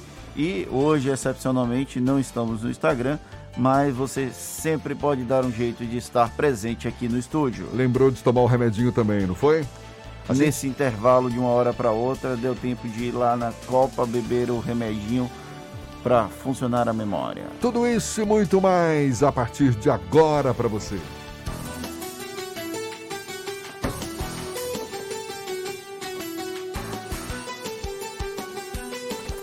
Isso é Bahia. Previsão do tempo. A sexta-feira amanheceu com o céu nublado, algumas aberturas de sol também, mas com aquele céu meio carrancudo, sinal de que pode chover ainda a qualquer hora ao longo do dia, mas o sol deve prevalecer ao longo desta sexta-feira. Inclusive no fim de semana, algo semelhante. Previsão de possíveis pancadas de chuva, mas com o sol marcando presença. Hoje, aqui na capital, a temperatura varia de 23 a 29 graus. No interior do estado, a previsão do tempo agora com Pablo de Moraes. Seja bem-vindo mais uma vez, Pablo. Olá Jefferson, em Rui Barbosa o dia vai ser de sol e calor, viu? Sem previsão de chuva, a mínima será de 20, a máxima de 30 graus, tempo quente. Já no sábado, amanhã, a situação muda um pouco, com aumento da nebulosidade pela manhã e tem previsão de pancadas de chuva no período da tarde. No domingo, o tempo abre novamente. Em Teixeira de Freitas, tem previsão de sol com muitas nuvens durante o dia. Hoje tem períodos de nublado, mas pode chover a qualquer hora. Por lá, 19 a mínima e 27 graus a máxima. No final de semana, o sábado fica bem parecido com hoje, mas domingo é previsão em Teixeira de um dia de sol com algumas nuvens e névoa ao amanhecer e à noite pouquíssimas nuvens. Receba dinheiro do exterior em uma conta bancária com tarifa zero até 31 de julho. Peça ao remetente para baixar o app Western Union no exterior ou acessar o site para mais informações. Eu volto com você, Jefferson Fernando. Um ótimo final de semana para vocês também. Valeu, Pablo. Bom fim de semana para você. Até segunda, agora aqui na Tarde FM, 8 e 5. Isso é Bahia. Olha só, dos 417 municípios baianos, 359 não cumprem as exigências legais para dar transparência aos gastos que estão sendo realizados para o combate da pandemia da Covid-19. Isso significa que os gestores de 86% dos municípios baianos não estão permitindo aos cidadãos o controle e a fiscalização sobre os recursos públicos que estão sendo empregados nas ações de controle da disseminação da doença. Essa falta de transparência é tema do comentário político de Fernando Duarte. Isso é Bahia. Política. A Tarde FM. Jefferson, você vai lembrar bem que desde o início da pandemia, quando algumas cidades começaram a entrar em situação de emergência, antes mesmo do estado de calamidade, nós falávamos aqui no Isso é Bahia. Vamos ficar de olho. Sobre o risco de eventualmente desvios de recursos, desvios de finalidade, e nós defendíamos exatamente isso que você falou. Vamos ficar de olho. Esse levantamento do Tribunal de Contas dos municípios mostra que 86% das prefeituras não estão cumprindo o, a expectativa com a transparência dos recursos públicos utilizados no combate à pandemia do novo coronavírus. Apenas 16 prefeituras, ou seja, 4% do total, têm cumprido plenamente o dever de informar sobre os gastos realizados contra a pandemia. O Tribunal de Contas dos municípios é o principal órgão de controle, de apuração da destinação dos recursos mas o tribunal não vai conseguir fazer sozinho, o Ministério Público precisa atuar e também a população, a, o povo de cada cidade precisa ter acesso às informações sobre os gastos públicos com a pandemia do novo coronavírus, para que eventualmente se houver algum tipo de irregularidade, possa fazer uma denúncia, possa formalizar um pedido de investigação. Infelizmente, nós temos um histórico no Brasil de maus gestores públicos. Eu estou generalizando, mas eu não quero dizer que todos são maus gestores. Uh, não é uma unanimidade, mas é uma maioria infelizmente, imensa de gestores que não têm nenhum tipo de preocupação com o erário, que só se preocupam, infelizmente, com processos eleitorais e alguns deles em colocar recursos nos próprios bolsos. Nós precisamos ficar alerta. Esse índice que o Tribunal de Contas dos Municípios revelou de falta de transparência é extremamente assustador. Nós precisamos efetivamente de uma política séria de controle de gastos e de fiscalização. Os gestores precisam ser responsabilizados caso não deem a devida transparência. Até porque, sem transparência, o risco de haver algum tipo de ilegalidade é muito grande. Então, é preciso ter transparência no processo de controle de gastos, porque tem prefeito que nós sabemos, nós temos acompanhado, que não tem nenhum tipo de preocupação com os recursos públicos. Eles estão comprando material sem licitação, ah, legalmente falando, isso é possível, mas sem nenhuma preocupação com recursos. Tem um excesso de intermediários, o que não falta é gente querendo vender teste rápido, luva e máscara. Então é preciso que haja transparência. Parabéns ao Tribunal de Contas dos municípios por ter feito esse levantamento, porém é vergonhoso que tenham tantos municípios com esse problema. E eu acho bom a gente, inclusive, falar quais são os municípios que estão cumprindo as normas de transparência. São Bom Jesus da Lapa, Bonito, Caetité, Candiba, Quaraci, Cocos, Curaçá, Iuiú, Lagedinho, Palmas de Monte Santo, Pindaí, Porto Seguro, São Gabriel, Serra Dourada, Una e Venceslau Guimarães. Todos os outros, todos os demais municípios da Bahia estão com problema. Então, atenção prefeitos, atenção gestores, compram o seu papel de divulgar os dados referentes aos gastos com coronavírus, sob o risco de não lograrem êxito em processos eleitorais futuros. Uma pena que para muita gente a lógica do rouba mais faz ainda rende votos. A gente ainda vai falar sobre esse assunto certamente ao longo dessa pandemia, Fernando. Olha, uma informação importante: a rede municipal soteropolitana vai retomar a partir da próxima segunda-feira a campanha de vacina contra o sarampo. O objetivo é imunizar as pessoas na faixa etária de 20 a 49 anos. A tríplice viral também protege contra cachumba e rubéola. Este ano foram confirmados sete casos de sarampo na Bahia, nas cidades de Belo Campo, Camaçari, Juazeiro, Lauro de Freitas e Paripiranga. E também a partir da próxima segunda-feira vão ser incorporados como público-alvo da campanha de vacinação contra a gripe na capital baiana os trabalhadores de serviços essenciais, como colaboradores dos Correios, da imprensa. Olha, fomos lembrados limpeza urbana, supermercado e restaurantes que estão em sistema de delivery. A estratégia, que foi prorrogada desde o último dia 30, terá a vacina disponível para o público em geral, caso ainda haja estoque, entre os dias 20 e 24 de julho. Agora, 8 e 12, temos notícias também da redação do portal Bahia Notícias. Lucas Arras, mais uma vez apostos. Seja bem-vindo, Lucas. Bom dia, Jefferson. Bom dia, Fernando. E para todos os nossos ouvintes em toda a Bahia. Eu começo falando de dois integrantes do Movimento Brasil Livre, o MBL, que foram presos na manhã de hoje em operação realizada pela Polícia Civil, Ministério Público Estadual e Receita Federal lá em São Paulo. Os membros do MBL são investigados pelo desvio de mais de 400 milhões de empresas, segundo a polícia. Os presos são Alessander Mônaco Ferreira e Carlos Augusto de Moraes Afonso. São, eles são investigados por lavagem de dinheiro e ocultação de patrimônio.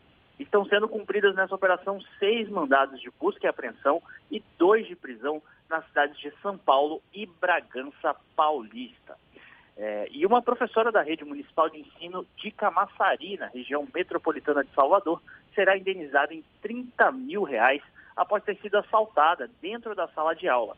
O caso ocorreu em 2017, por volta das oito e meia da noite, enquanto a professora ministrava a aula no Colégio Municipal São Tomás de Cantuário, três pessoas invadiram a sala, ameaçaram a professora com a arma de fogo e roubaram sua bolsa e seus pertences pessoais. Por conta do assalto, a professora desenvolveu um quadro de depressão, tendo que ser afastada das suas funções para fazer o tratamento psicológico. Eu sou Lucas Arraes, falo direto da redação do Bahia Notícias para o programa Isso é Bahia. É com vocês aí no estúdio. Vítimas de violência podem contatar o serviço do AME Atendimento às Mulheres que foram expostas à violência sexual, serviço oferecido pelo Hospital da Mulher, na Cidade Baixa, aqui em Salvador. Devido à pandemia, o acompanhamento das vítimas pode ser feito de forma remota após o primeiro atendimento, que deve ser presencial. De acordo com o levantamento da unidade, até junho deste ano, 589 mulheres foram recebidas, sendo que 80% na capital e 20%, aliás, 80% dessas mulheres da capital e 20% do interior do estado. É possível contatar o serviço por meio do telefone DDD 71, que é daqui de Salvador, 4141 6520 4141 6520 de segunda a sexta-feira das 7 da manhã às 5 da tarde. A Embasa passou a disponibilizar novas formas de pagamento para que os consumidores quitem suas contas de água. Por meio da agência virtual no site da concessionária, agora é possível pagar as contas por meio de cartão de crédito ou débito, caixa, auxílio emergencial. De acordo com a Embasa, os pagamentos por meio de cartão de crédito podem ser divididos em até 12 parcelas, mas neste caso, uma taxa de parcelamento será cobrada pela operadora do cartão. Agora, 8h15, a gente vai para Itaberaba. Sérgio Mascarenhas, da Baiana FM, tem as notícias da região. Bom dia, seja bem-vindo, Sérgio. Muito bem, bom dia Jefferson, bom dia Fernando e bom dia em especial para o nosso ouvinte do Grupo à Tarde. Olha, o Tribunal de Contas dos Municípios, em sessão eletrônica realizada ontem, julgaram parcialmente procedente denúncia formulada contra o prefeito de Ibiquera, Ivan Cláudio de Almeida, em razão da contratação irregular de servidores temporários sem a realização de processo seletivo simplificado. Os profissionais foram contratados durante os exercícios de 2017 a 2019 para a prestação de serviços nas secretarias de Educação, Saúde e Assistência Social do município. O relator do processo, o conselheiro Francisco Neto, multou o gestor em 4 mil reais. De acordo com a relatoria, a Lei Municipal número 100.000-2010, ainda em vigor, apesar de alterada pela Lei número 110-2011, exige para a contratação de servidores temporários a realização de processo seletivo simplificado, o que não foi observado pelo prefeito. Assim, em respeito aos princípios regentes da administração pública, sobretudo os da legalidade, impessoalidade, moralidade e isonomia, esses servidores só poderiam ser contratados após a realização de processo seletivo. O Ministério Público de Contas também se manifestou pela procedência da denúncia, com a imputação de multa ao gestor. Cabe recurso da decisão. Aqui em Itaberaba foram registrados ontem mais cinco novos casos de Covid-19. De acordo com o boletim epidemiológico divulgado pela Prefeitura Municipal, o município contabiliza ontem 402 casos confirmados. Desse total, tivemos 15 óbitos, 201 casos ativos e 186 curados. Além disso, estão sendo monitorados, monitoradas 241 pessoas e 19 suspeitos. Apesar das medidas de toque de recolher e do fechamento mais cedo do comércio, o município apresentou taxa de isolamento social de 40,5%, segundo dados da Superintendência de Estudos Econômicos e Sociais da Bahia, SEI. Esse número ainda está abaixo do percentual mínimo de 50% recomendado. Já a taxa de ocupação dos leitos de unidades de terapia intensiva UTI no município chegou a 100%, com todos os 10 leitos de UTI ocupados. A taxa de ocupação dos leitos clínicos está em 20%. Foram essas as informações aqui da redação da Rádio Baiana FM de Itaberaba. Bom dia para você, Jefferson. Bom dia para você, Fernando. Um bom fim de semana. Para você que está à procura de emprego, o SIM, Serviço Municipal de Intermediação de Mão de Obra, oferece 32 vagas para hoje aqui em Salvador. Por conta da pandemia da Covid-19, o atendimento presencial na sede do SIM está suspensa. Está suspenso. No entanto, é possível se candidatar a uma vaga por meio do sistema de teleatendimento que funciona das 8 da manhã às 2 da tarde. Os interessados devem ligar para o telefone 71, código daqui de Salvador, 3202-2003. 3202-2003. Além das vagas de emprego, os candidatos podem também comprar. Uh, aliás, como é que é? Entre, entre as vagas de emprego, os candidatos podem aí disputar vagas então para auxiliar de padeiro, laboratório e de limpeza para pessoas com deficiência. Também tem vagas para supervisor operacional, gerente financeiro, cozinheiro líder e açougueiro. Você tem cara de cozinheiro líder, Fernando? Afinal, jornalismo e jornalista e cozinheiro é quase a mesma coisa na definição do ministro do STF, Gilmar Mendes. Diante do crescimento de casos da Covid-19 no interior da Bahia, o governador Rui Costa tem se reunido com prefeitos do estado para definir ações nos municípios que têm as maiores taxas. Hoje, o governador vai editar um decreto com medidas firmes nestas cidades. De acordo com Rui Costa, entre os municípios estão Jequié e Jaguaquara, que estão com crescimento da doença muito elevado. O governador também entrou em contato com o comandante-geral da Polícia Militar, Anselmo Brandão, para reforçar a fiscalização nos municípios baianos.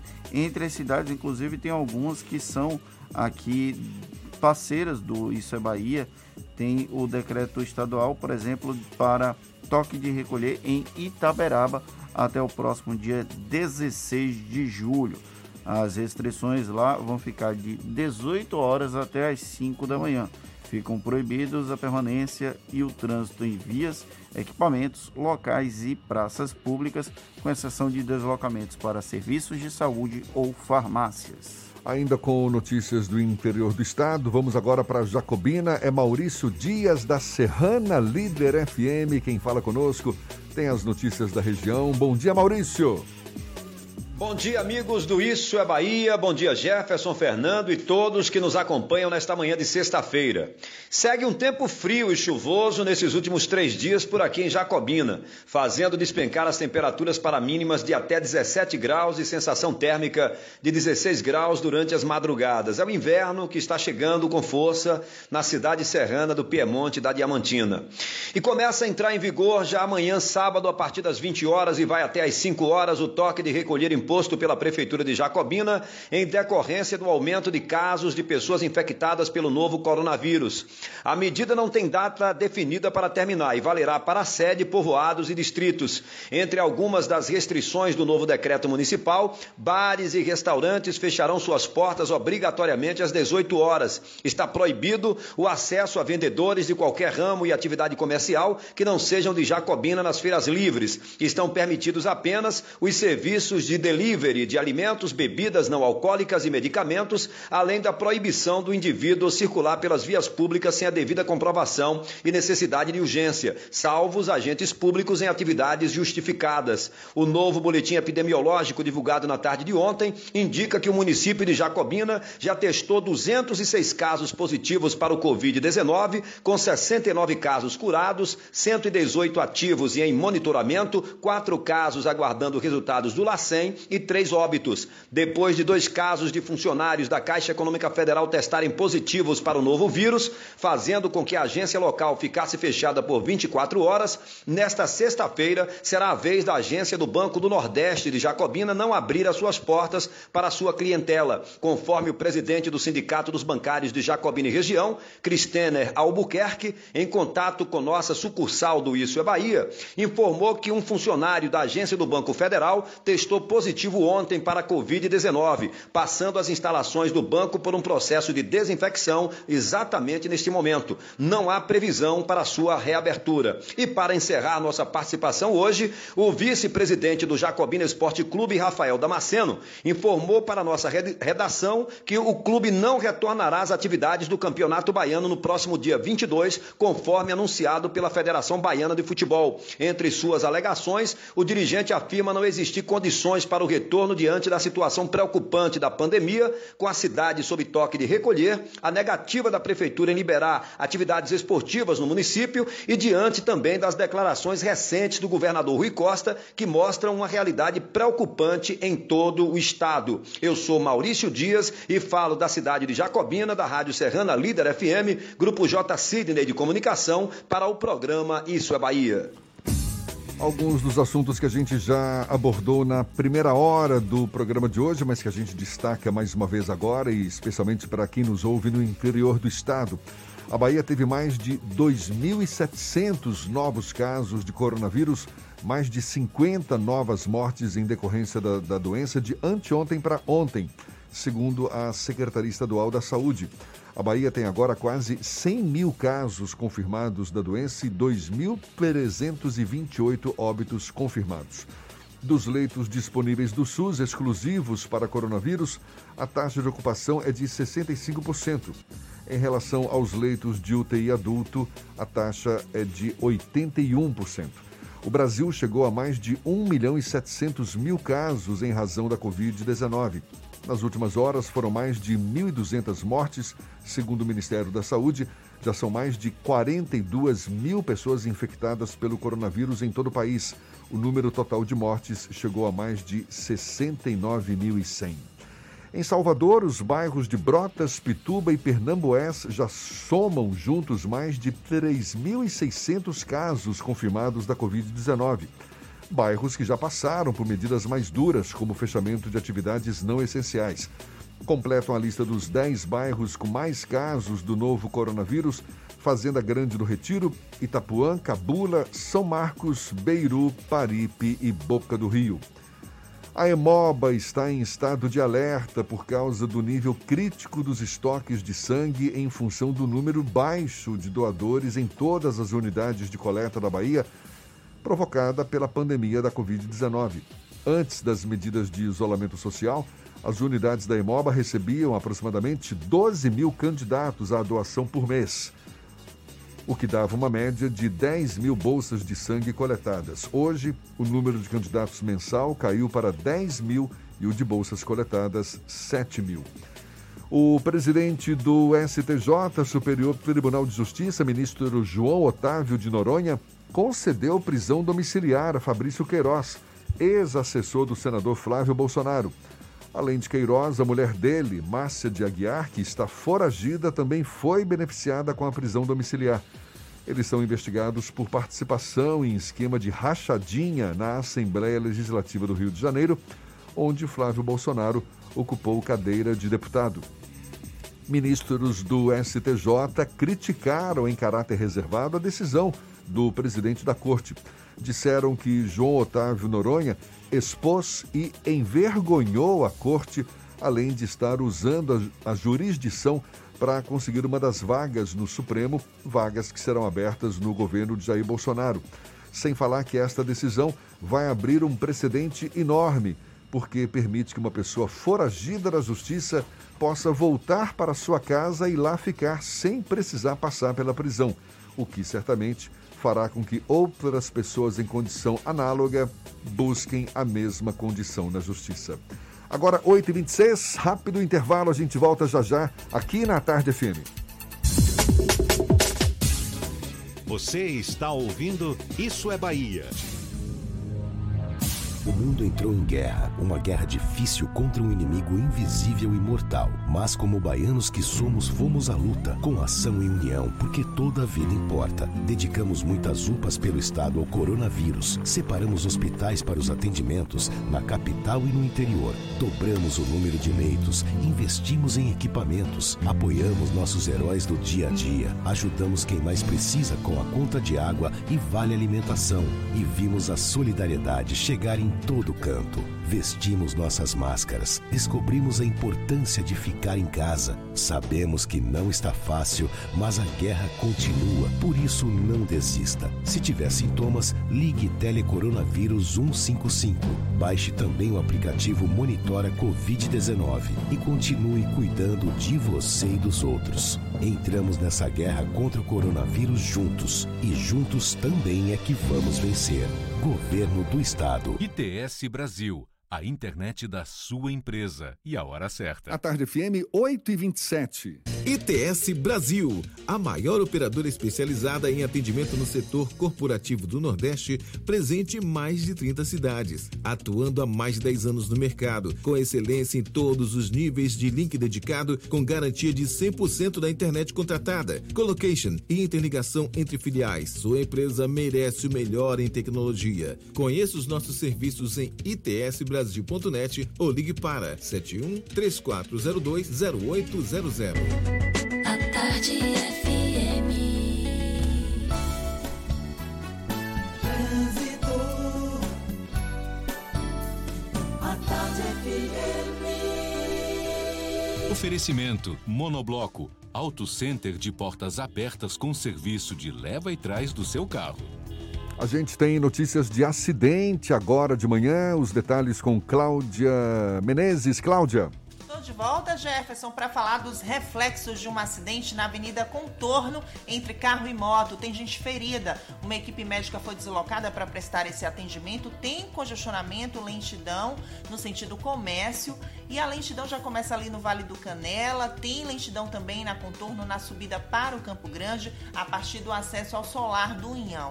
E o congestionamento na via regional em direção à BR-324 é por causa dos reflexos de uma ocorrência policial. A lentidão é no trecho entre Cajazeiras 8 e Cajazeiras 4.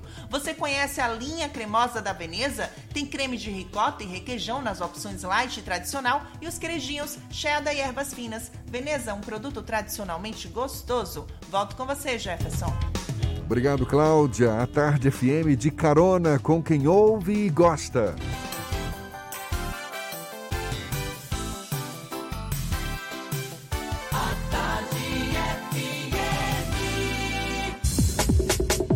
Voltamos a apresentar Isso é Bahia. Um papo claro e objetivo sobre os acontecimentos mais importantes do dia. 200 que 200, 2020, 2020, a gente sabe, é ano eleitoral. Mesmo com as eleições adiadas, as discussões e projeções dos candidatos continuam mesmo em tempos de pandemia.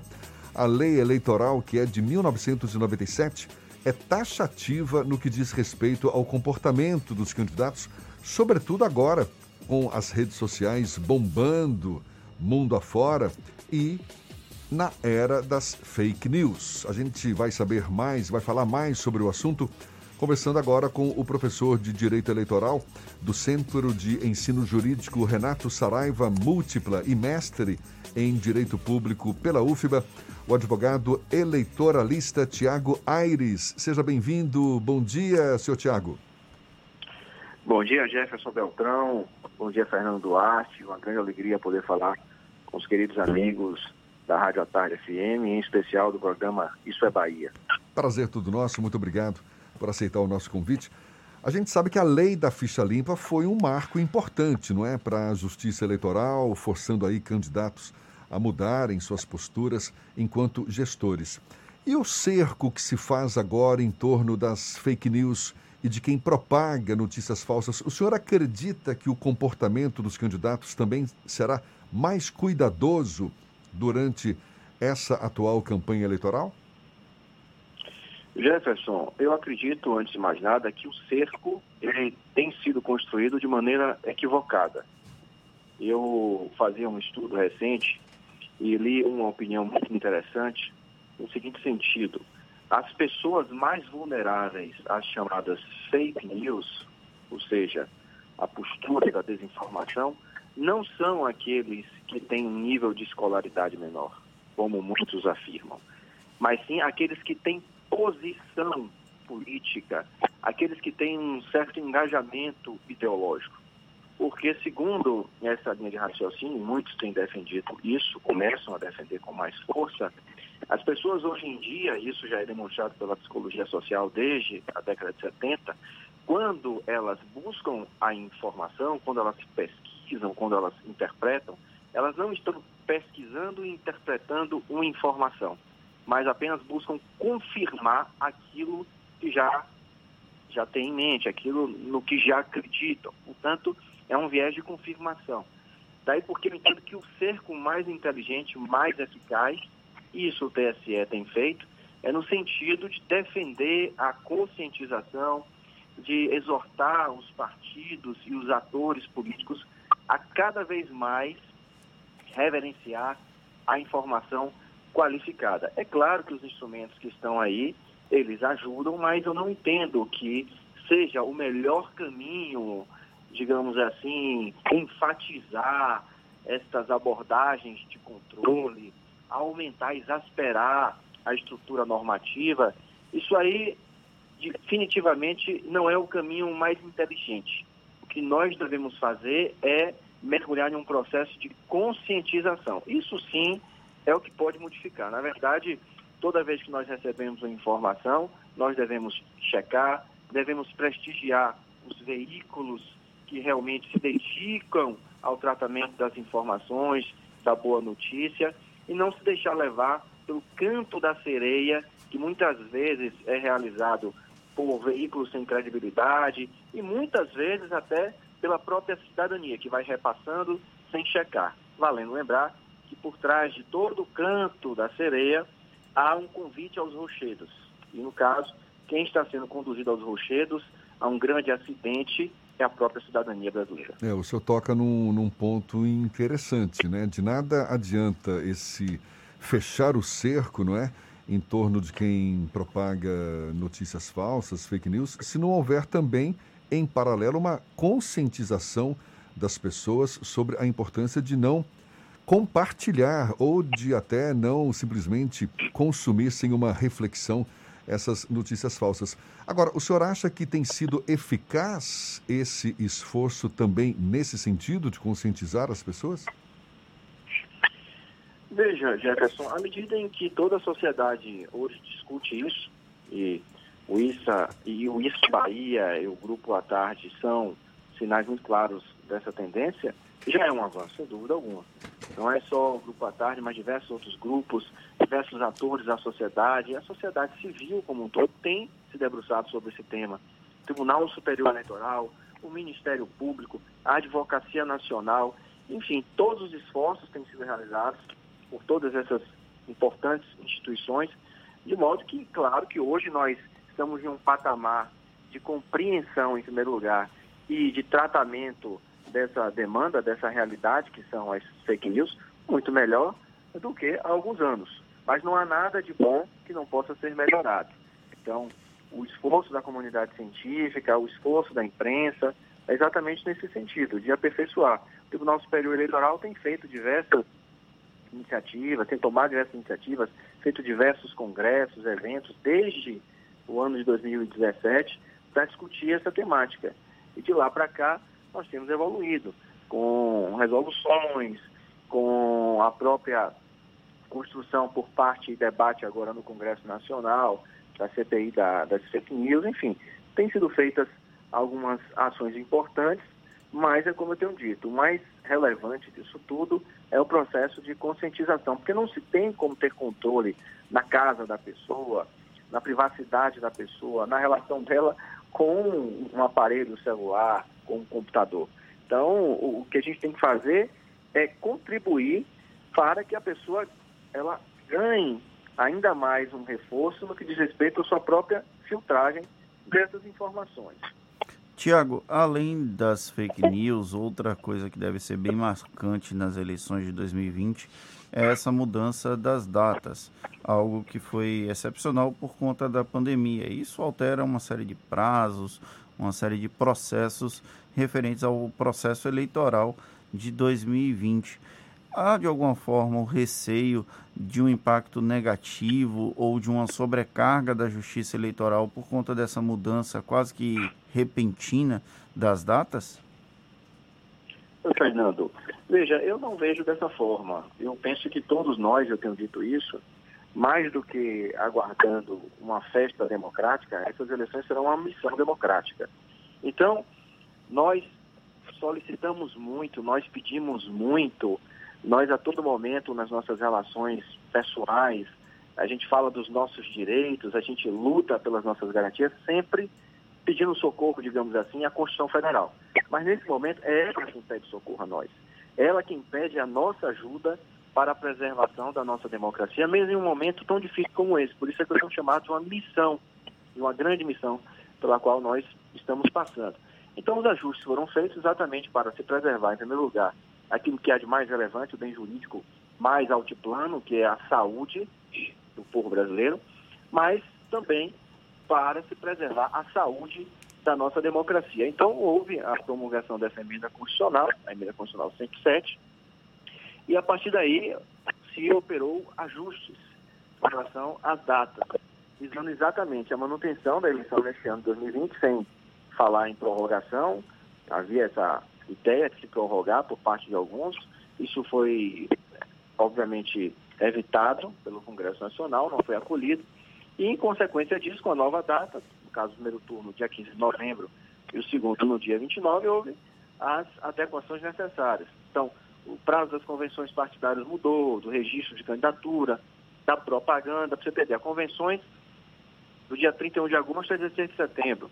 O registro ele passa a ser até o dia 26 de setembro. Propaganda após essa data, então, quer dizer, após dia 26, a partir do dia 27 de setembro. E houve alguns, digamos assim, ajustes específicos, como, por exemplo, a prestação de contas. Ela passou até para 15 de dezembro. Esse julgamento só em fevereiro de 2021, quer dizer, só depois da diplomação, coisa que acontecia antes, né? quer dizer, até como uma fase anterior à diplomação deveria acontecer a análise dessa prestação de contas. Enfim, são alterações que, que foram realizadas no sentido de se garantir as eleições dentro do que a Constituição chama de normalidade eleitoral, mas aí você vai dizer, mas que normalidade? Que normalidade se está havendo essa pandemia? Como é que a gente pode falar em normalidade? Pois é, é a normalidade possível, é a normalidade nossa de cada dia, é a normalidade que nós temos para hoje, dentro dos nossos esforços, dessa nossa missão, da nossa consciência da relevância da democracia, do nosso compromisso constitucional, é que se fizeram todos esses ajustes aí. Tinha alguma outra questão, a gente falava mais cedo aqui no Isso é Bahia, sobre a transparência dos gastos com recursos públicos pelos prefeitos no caso da pandemia do novo coronavírus. Eventualmente, a não prestação, a não transparência é, dos dados da, de compras e de gastos com a coronavírus pode ter impacto eleitoral para candidatos à reeleição, por exemplo? Podem, Fernando. Na verdade é o seguinte, é, eu tenho dito com muita frequência que a pandemia ela passa, mas a responsabilidade fica. Então é muito importante que se compreenda que nós estamos vivendo uma pandemia, mas ao mesmo tempo é um processo eleitoral. Agora, eu fiz até uma live recentemente com o vice-procurador-geral da República, doutor Humberto Jacques, e dialogar exatamente sobre isso com ele. Falei assim, olha Humberto, o que é que acontece? É evidente que é, a gente quer o compromisso com a moralidade, e não pode ser diferente, todos os prefeitos devem estar atentos a isso. Agora, também se é inconstitucional, eu disse a ele, fiz um trocadilho, digamos assim, uma provocação. Se é inconstitucional, inconstitucional a atuação em desconformidade com o princípio da moralidade, também é inconstitucional você agir com frouxidão, ou seja, com ineficiência, digamos assim.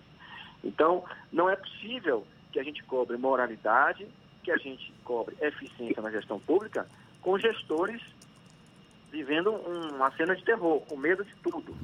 Então, é, é importante que também os órgãos de controle compreendam esse momento, porque tudo o que a gente não precisa no momento é de gestor acovardado. Eles têm que tomar decisões, decisões difíceis.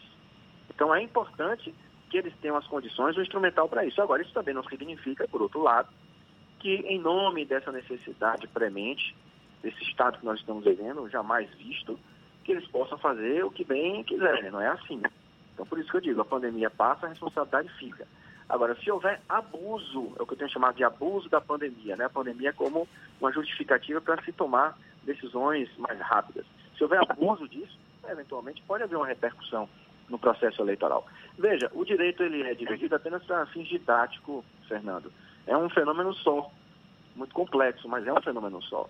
Então, quando você pratica uma conduta, há diversos efeitos jurídicos, consequências jurídicas portanto, que se projetam na esfera de responsabilidade de cada um que age.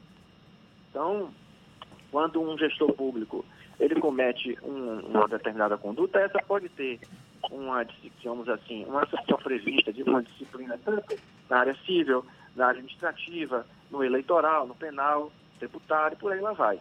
Então, esses comportamentos serão verificados sobre todos esses espectros, sobre todos esses ângulos, e eventualmente o gestor poderá sim ser responsabilizado por um abuso de poder político, por exemplo, na utilização de, de recursos, de toda a estrutura mais facilitada em função do evento pandemia.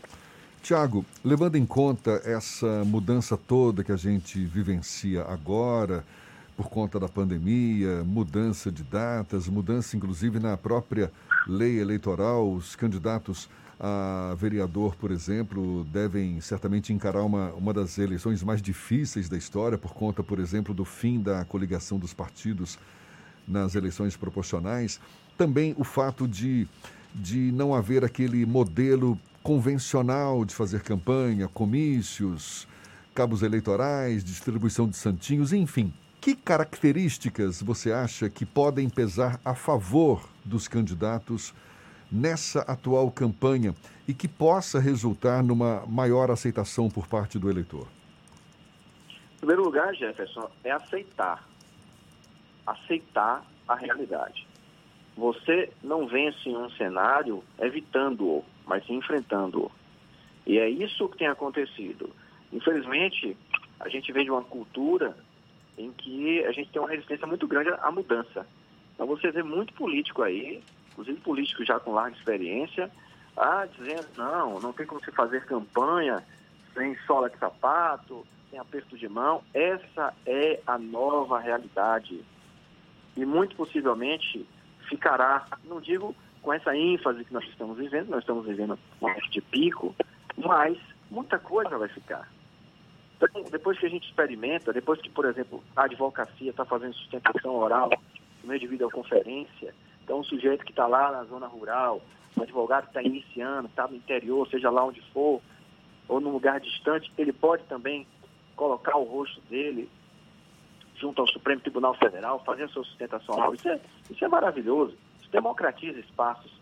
Então, isso também, no que diz respeito ao processo eleitoral, com as redes sociais, dá um, uma janela enorme para a participação de pessoas que não tinham chance alguma. Por quê? porque não tinham um público cativo, não eram grandes líderes, como, por exemplo, líderes religiosos, artistas e por aí lá vai, ou políticos tradicionais, com a grande base.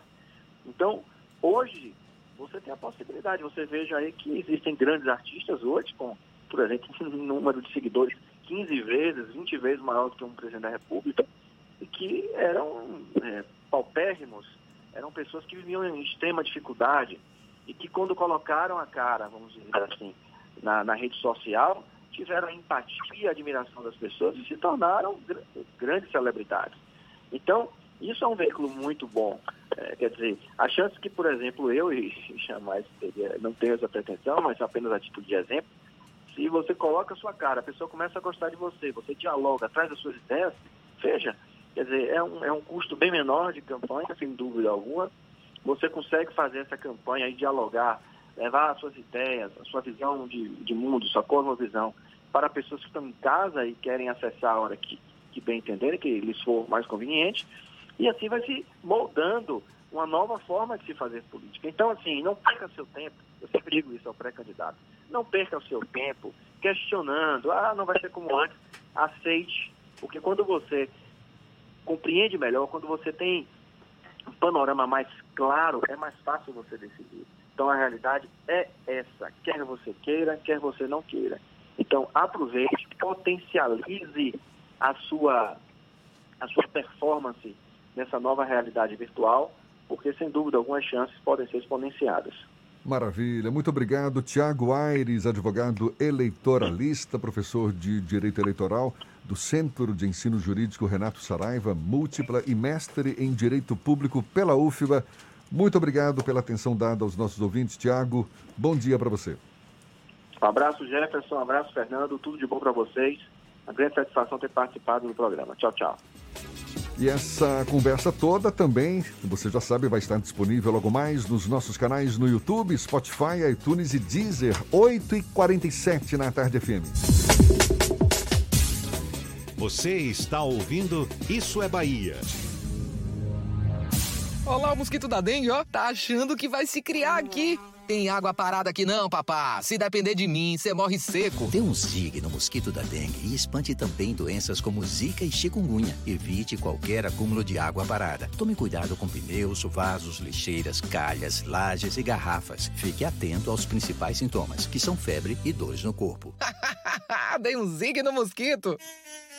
Todos juntos no combate ao mosquito da dengue. Governo do Estado. Bahia. Assembleia Legislativa da Bahia. Plantão permanente contra o coronavírus. Aprovando o pagamento de três meses de água para mais de 233 mil famílias. Desburocratizando os processos de compra de aparelhos e materiais de saúde. Garantindo auxílio às famílias dos profissionais de saúde que perderam a vida contaminados. Ampliando prazos de pagamento das dívidas do Estado para direcionar recursos ao combate. Juntos, vamos fazer valer a nossa força e vencer o coronavírus. Alba, Assembleia Legislativa da Bahia. Bote a máscara! Bote a máscara! Pegue logo essa visão. Bote a máscara, irmão. Bote a máscara, irmão. Bote pra se proteger. Bote pra comprar o pão. Pois se precisar sair do metrô, do busão. Não, não vacile, não. Bote a máscara. Bote pra ir trabalhar. Bote sempre lava as mãos. Se tem álcool em gel, também deve usar. Quem ama, protege e sabe cuidar. Bote a máscara, pegue logo essa visão. Bote a máscara, irmão. Bote a máscara, irmão. Bote a máscara, pegue logo essa visão. Bote a máscara, irmão. Bote a máscara, irmão. Se precisar sair, bote Bahia contra o coronavírus. Governo do Estado. Voltamos a apresentar Isso é Bahia. Um papo claro e objetivo sobre os acontecimentos mais importantes do dia. Agora 8h50 e a gente vai para a redação do Portal à Tarde. Thaís Seixas, mais uma vez conosco. Thaís. Oi Jefferson, oi Fernando, bom dia. Bom dia a você que sintoniza aqui na Tarde FM. Os Estados Unidos registram um novo recorde de contágios pela Covid-19 em um período de 24 horas, segundo dados divulgados pela Universidade John Hopkins. Foram mais de 65.500 novos casos reportados em um único dia. O recorde anterior foi, o recorde anterior foi registrado na terça-feira, com 60.200 casos. Os Estados Unidos possuem o maior número de contaminados e de mortos pela doença no mundo, sendo o único até agora a registrar mais de 60 mil casos em um dia. Ao todo, o balanço da Covid-19 supera os 3 milhões 110 mil casos confirmados, com mais de 133 mil mortes. E aqui na Bahia, o Ministério Público Estadual solicita que a Secretaria de Saúde de Valença esclareça a liberação do corpo de um idoso de 80 anos sem que a família fosse informada de que a causa da morte poderia ser infecção pelo coronavírus. O idoso que estava internado na Santa Casa de Misericórdia morreu de pneumonia no dia 4 de julho e um exame confirmou o resultado positivo para a Covid-19. Mas devido à falta de informação, a família acabou realizando o velório em um caixão aberto, expondo a saúde pública em risco. A Secretaria de Saúde tem 10 dias para responder à solicitação. Eu fico por aqui, essas e outras notícias estão no portal à tarde, atarde.com.br. É com você, Jefferson. Obrigado, Thaís. E olha só, o prefeito Colbert Martins, de Feira de Santana, admitiu a possibilidade de implantar o toque de recolher em alguns bairros da cidade. Segundo o prefeito, a sugestão foi feita pelo governador Rui Costa para evitar a disseminação do novo coronavírus. O prefeito de Feira de Santana afirmou que vai ter uma reunião com o governador para definir a medida o mais rápido possível. E olha só, Jefferson, depois do morra quem morrer, O prefeito de Itabuna, no sul da Bahia, também prorrogou o toque de recolher no município, mas sem data definida para o término. Com isso, fica restrita a circulação de pessoas entre 6 da tarde e 5 da manhã, com exceção das atividades essenciais e urgentes. Itabuna registrou 100% de ocupação dos leitos de UTI por causa da Covid-19.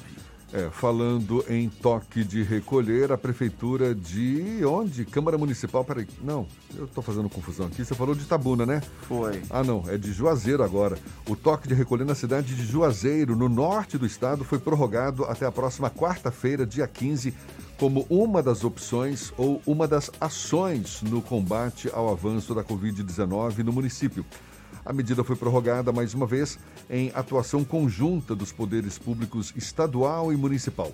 A restrição compreende o período das 6 da tarde às 5 horas da manhã do dia seguinte, quando ficam proibidos a permanência e o trânsito em vias, equipamentos, locais e praças públicas, com exceção de deslocamento para serviços de saúde ou farmácias. Vamos agora para Eunápolis, extremo sul da Bahia. Paulo Henrique, da Ativa FM, tem as notícias da região. Bom dia, Paulo. Bom dia, Jefferson. Bom dia, Fernando. Bom dia a todos que ouvem o programa Isso é Bahia. Mesmo com as atividades econômicas sendo retomadas aos poucos por meio do decreto 9099, Eunápolis tem mantido o sinal de alerta aceso para a população e empresários. É um mecanismo que visa evitar abusos e desobediência às normas de higiene e cuidados Desde ontem, a fiscalização foi intensificada na restrição de circulação de pessoas e veículos, que continua proibida de 8 da noite às 5 da manhã. É para garantir que ninguém desobedeça, blitz noturnas estão sendo realizadas em diversos bairros da cidade. Aqui em Eunápolis continua a tendência de mulheres sendo contaminadas em número maior que homens. No boletim divulgado ontem, dos 22 novos casos positivos, são sete homens e 13 mulheres. Fato que vem sendo observado nos números diários. Duas crianças, uma de 4 e outra de 5 anos, também estão entre os novos contaminados. 25 testes deram negativos. Agora, Eunápolis registra 887 pacientes contaminados pelo coronavírus, sendo que 574 já foram recuperados e 291 estão ativos. 15 pacientes seguem internados. Eunápolis tem 22 mortes causadas pela Covid-19. O secretário da Saúde do Estado da Bahia, Fábio Vilas Boas, estará hoje participando aqui em Eunápolis de uma entrevista coletiva. Porto Seguro implantará um novo toque de recolher no período de 10 a 15 de julho. A cidade vem apresentando um crescimento acelerado da doença em alguns dos seus bairros. O município já apresenta, segundo o boletim divulgado ontem, 770 casos confirmados da Covid-19, com 10 óbitos registrados. Da Rádio Ativa FM, com as notícias de Eunápolis e região, Paulo Henrique para o programa Isso é Bahia. De Eunápolis a gente vai para Itabuna. Johnny Batista da Imperativa FM também fala conosco. Bom dia, Johnny. Bom dia, Jefferson, Fernando e você que acompanha Isso é Bahia. Na noite desta quinta-feira, a Vigilância Epidemiológica de Itabuna divulgou o quadro atualizado sobre os casos notificados da Covid-19.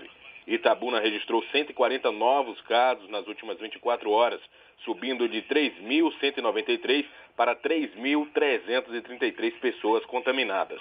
O município contabiliza 79 óbitos em função da doença. Os dados apontam que 65 pacientes estão internados em leitos clínicos, sendo 21 em UTIs. Aqui em Itabuna já somam 1.353 pessoas que já estão curadas. O comércio da cidade reabriu ontem e o prefeito Fernando Gomes prorrogou o toque de recolher. As restrições continuam das 18 às 5 horas. Da Interativa FM, Johnny Batista com notícias de Itabuna. Segue com você, Jefferson. Zuzuzu. Acabou, Fernando. Se vocês estivessem vendo no YouTube, vocês iam ver a minha cara de surpresa com isso aqui. Eu não soube explicar. Acho que Jefferson esqueceu de tomar um remedinho dele, mas bola que segue. Muito obrigado pela companhia de todos vocês. Um bom final de semana para todo mundo. Nos vemos na segunda, sete da manhã para Salvador e em torno e às 8 para todo o estado. Um grande abraço no coração de todos vocês. Se puder, fique em casa, mas se tiver que sair, por favor, use máscaras e se proteja. Eu já disse que quem está precisando de remedinho é você. Você está muito esquecido, Fernando. Olha, muito obrigado pela companhia, pela parceria, pela audiência. Muito bom ter a sua participação, a sua cumplicidade junto conosco. É isso aí. Aproveite sexta-feira, fim de semana, batendo na porta. Na segunda-feira tem mais. Tchau, tchau, tchau, tchau. Tchau, tchau.